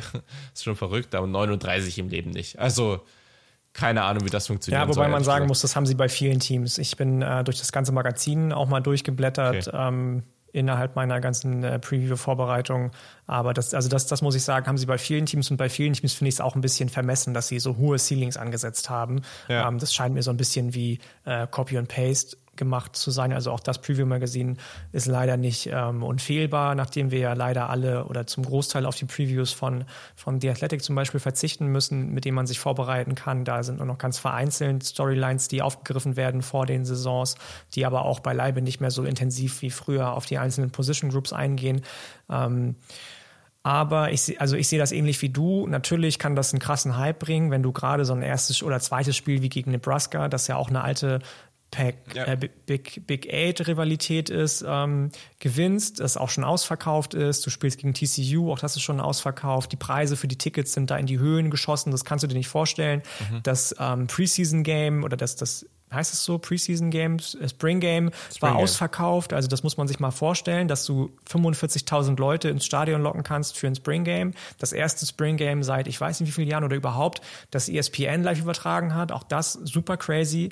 Also der Hype ist auf jeden Fall da und real. Da müssen wir uns nichts vormachen. Und ja. der ist aufgrund der Erfolge aufgrund der relativen Erfolge, kann man ja vielleicht sagen, die er auf FCS-Level gefeiert hat, mit einer HBCU, also Historically Black University, ähm, auch nicht unberechtigt und aufgrund seines Namens, aufgrund der von uns schon erwähnten Recruiting-Erfolge, ist das alles berechtigt, was da an Hype passiert. Da lehne ich mich, glaube ich, nicht so weit aus dem Fenster, wenn ich das so sage. Aber die Frage ist eben, und das hast du schon gesagt, wie nachhaltig das Ganze dann im letzten Ende ja sein kann und werden wird. Und ähm, wenn dann die erste Saison eben nicht so erfolgreich ist, wie er es vielleicht schon in seinem Kopf sich ausmalt, weil er so ein krasser Dude ist, dann ähm, bin ich auch auch gewillt, Wetten einzugehen, die eventuell sagen, dass er nach einem Jahr schon wieder weg ist oder spätestens nach zwei und dann sitzt er halt wieder vorm Scherbenhaufen und das ist wahrscheinlich eher uncool. Ja, ja, ich sehe gerade kaum einen Weg, ehrlich gesagt, wie das Ganze langfristig für Colorado so der Hammer ist. Ich war damals, glaube ich, ein bisschen positiver gestimmt, aber wenn es nicht gut läuft, also es gibt kaum einen Weg, wie das okay läuft, mittelfristig. Vielleicht für ein Jahr oder so, aber also ich habe das Gefühl, entweder das baut sich, es kann sich schon noch aufbauen, klar, aber ich glaube, dann wird es auch, dann wird's auch relativ schnell irgendwann gut, weil er halt so ein Charakter mhm. ist. Oder das implodiert halt einfach. Und in beiden Fällen, ja, okay, wenn er jetzt nach drei Jahren geht und da gutes Recruiting gemacht hat und so, aber er ist halt so ein Charakter, dass wenn er weg Dann wird ist. Da auch ein guter Headcoach hinterherkommen, genau. Und das ja, und, ja gut, das, weiß ich ja nicht mal, ne? Also die werden dann schon wen holen, wen, wen solides, keine Frage. Aber ich also weiß ich nicht, wie viele nicht, Leute dass dann, dann noch bleiben. Mal so jemand wie Karl Dorell kommt, von Nein. dem gar keiner gedacht hat, dass er irgendwann noch mal ins Headcoaching-Geschäft einsteigt und der dann das Ganze komplett in die Grütze gefahren hat, nachdem Mel Tucker zu den Michigan State Spartans abgewandert ist. Ich glaube schon, dass da dann ein Mittel, dass da dann ein Headcoach mit ähm, oder ein neuer Headcoach mit mit viel Potenzial sich sehen könnte, weil Colorado ja auch so ein bisschen, was die Lage anbelangt, so ein Sweet Spot ist. Wir haben eben ja. schon das Machtvakuum in der Big Pac 12 angesprochen. Es gibt Gerüchte, die jetzt schon sagen, dass Colorado das Team ist, auf, oder eins von zwei Teams ist, auf die die Big 12 eventuell sogar noch schielt, was mhm. Expansion ab 2025 anbelangt. Ähm, deswegen, da muss man, muss man gucken und da wäre ich, glaube ich, eher positiv gestimmt, dass wenn er was Gutes aufbaut und dann geht, dass es positiv weitergehen kann. Ich sehe eher den, den äh, Super-GAU, was passiert, wenn er nach einem Jahr schon sagt, ich habe die Hucke äh, voll bekommen, das erste Jahr und keinen Bock mehr und schau mit V. Weil dann ja. hat er alles auf links gedreht für nichts und wieder nichts. Ja, aber ich glaube nicht, dass er geht, wenn das nichts, wenn das nichts wird äh, im ersten Jahr. Das weiß ich nicht. So, ne? Also die Frage ist halt, was passiert, wenn das nichts wird, und dann gibt es irgendwie mit Transfers und allem drum und dran irgendwie krass das Problem. Also, das muss man dann, glaube ich, eher mal abwarten. Aber selbst wenn es richtig gut läuft, so ein paar Jahre, also wenn er dann weg ist, wie viele von den Recruits, die er anzieht, also welchen Headcoach holst du denn, die die die gleichen Spieler anziehen, die dann schon da sind, so? Also ein Travis Hunter, wenn er jetzt nächstes Jahr sagen würde, ich bin jetzt weg und ich bin jetzt bei Florida State, ich sage jetzt mal irgendwas, als ob Travis Hunter da nicht mitgeht, zum Beispiel. Also, ja, weiß ich nicht. Das, das ist eine tricky Situation, aber positiv für uns als College Football und NFL Draft Podcast bleibt es unterhaltsam und darum geht es hier ja eigentlich nur. Und deswegen freuen wir uns über solche Storylines natürlich. Und damit haben wir in gefühlter Rekordgeschwindigkeit unter zwei Stunden diese fünfte Preview abgeschlossen. Vier sehr, sehr interessante Teams. Auch für Teams, wenn ihr, wir haben ja damals so eine Folge gemacht, wenn ihr noch nach einem neuen Team sucht und so ein Team haben wollt, wo irgendwie viel passiert, was so auf dem aufsteigenden Ast, wo ein neuer Headcoach und sowas am Start ist. Vielleicht für Teams, die man sich da mal angucken kann. Weiß gar nicht. Ich glaube, wenn ich sie nach den Jerseys ranken müsste, wären wir bei Arizona State an 1, boah, Colorado an 2, Luca wird mich jetzt dafür steinigen, aber ich finde die gar nicht so schlecht. Dito. Oh, Auburn, Wisconsin, die haben beide so. Auburn hat auch so einen iconic Look, so ein bisschen. Ich finde es nicht so mhm. mega spannend, aber ich, die würde ich fast auf so eine Stufe packen. Ja, ich kann da, ich kann nichts anderes zu sagen. Ich hatte gehofft, dass wir uns da uneins sind, aber da gehe ich zu äh, 100 Prozent mit. Ich könnte mich auch nicht entscheiden zwischen Auburn und Wisconsin auf drei und vier, aber eins und zwei Arizona State und Colorado auf jeden Fall. Wir haben ja neulich auch, du hast es angesprochen, so eine kleine Diskussion geführt ähm, im Discord-Channel. Da habe ich auch gesagt, dass wenn ich mir ein Jersey holen würde, dass ich mir an die Wand hänge, wäre es wahrscheinlich sogar zum Beispiel das graue Jersey, das Alternate Jersey von, von Colorado. Aber ja. auch die anderen beiden, das weiße und das schwarze, sind mit dem goldenen Helm, Helm einfach super, super clean. Ähm, gefällt mir schon auch gut. Arizona State hat jetzt ein neues Jersey rausgebracht, beziehungsweise eine neue Linie rausgebracht. Adidas hat ja so ein bisschen so eine kleine Rebranding-Geschichte in allen Teams, mhm. die sie ausstatten, jetzt vollzogen. Die Nummern sind nicht mehr weiß umrandet, sondern ohne Umrandung, wo ich mich noch ein bisschen daran gewöhnen muss, muss ich sagen. Das sieht ein bisschen merkwürdig aus. Genauso wie ähm, das Adidas-Logo jetzt keinen Adidas-Schriftzug mehr unter sich hat, sondern nur noch das Logo ist, ähnlich wie es ja vor einigen Jahren schon Nike mit dem oder Nike mit dem Swoosh gemacht hat, den sie nur noch ähm, auf, den, auf den Artikeln platzieren, ohne dass da drunter Nike steht muss man sich dran gewöhnen. Nichtsdestotrotz bleibt Arizona State da auf jeden Fall die klare Nummer eins. Und ähm, Rekordzeit weiß ich gar nicht. Kell und ich hatten, glaube ich, letztes Mal in der Preview letzte Woche eine Stunde 55, also noch ein bisschen weniger. Ah, ihr wart unter zwei. Ja, okay. Äh, die zwei knacken wir jetzt auch gerade. Auf jeden Fall, äh, ich glaube, ganz, ganz gute Zeit an dieser Stelle. Genau, mal gucken, wie das dann bald aussieht wenn wir irgendwann unser eigenes Saturday Kickoff Studio haben, dann pflastern wir das mit College Football äh, Trikots. Oder äh, wenn wir über, über die Zeit ähm, mit mehr Lebenserfahrung und äh, Entwicklung in unserem, in, in unserem restlichen Leben vielleicht äh, unsere eigenen persönlichen kleinen Podcast-Studios äh, etwas äh, um, um, um, umgestalten können. Gestalten. Ja, dann, dann können wir da vielleicht auch ein bisschen, äh, das, das ist dann irgendwann mein Ziel, dass ich dann da, muss mal gucken, wo man irgendwie coole Sachen findet, aber dann vielleicht ein paar ikonische Jerseys da, da hinten dran hängt. Okay, also. Haut natürlich wie immer raus, äh, was so eure Gedanken sind. Wir sind da sehr, sehr froh, wenn wir da ein bisschen in die Diskussion kommen. In ungefähr einem Monat geht's los. Wir sind hyped, das könnt ihr uns glauben. Und ja, danke dir, Yannick. War wieder mal spaßig. Vielen Dank dir.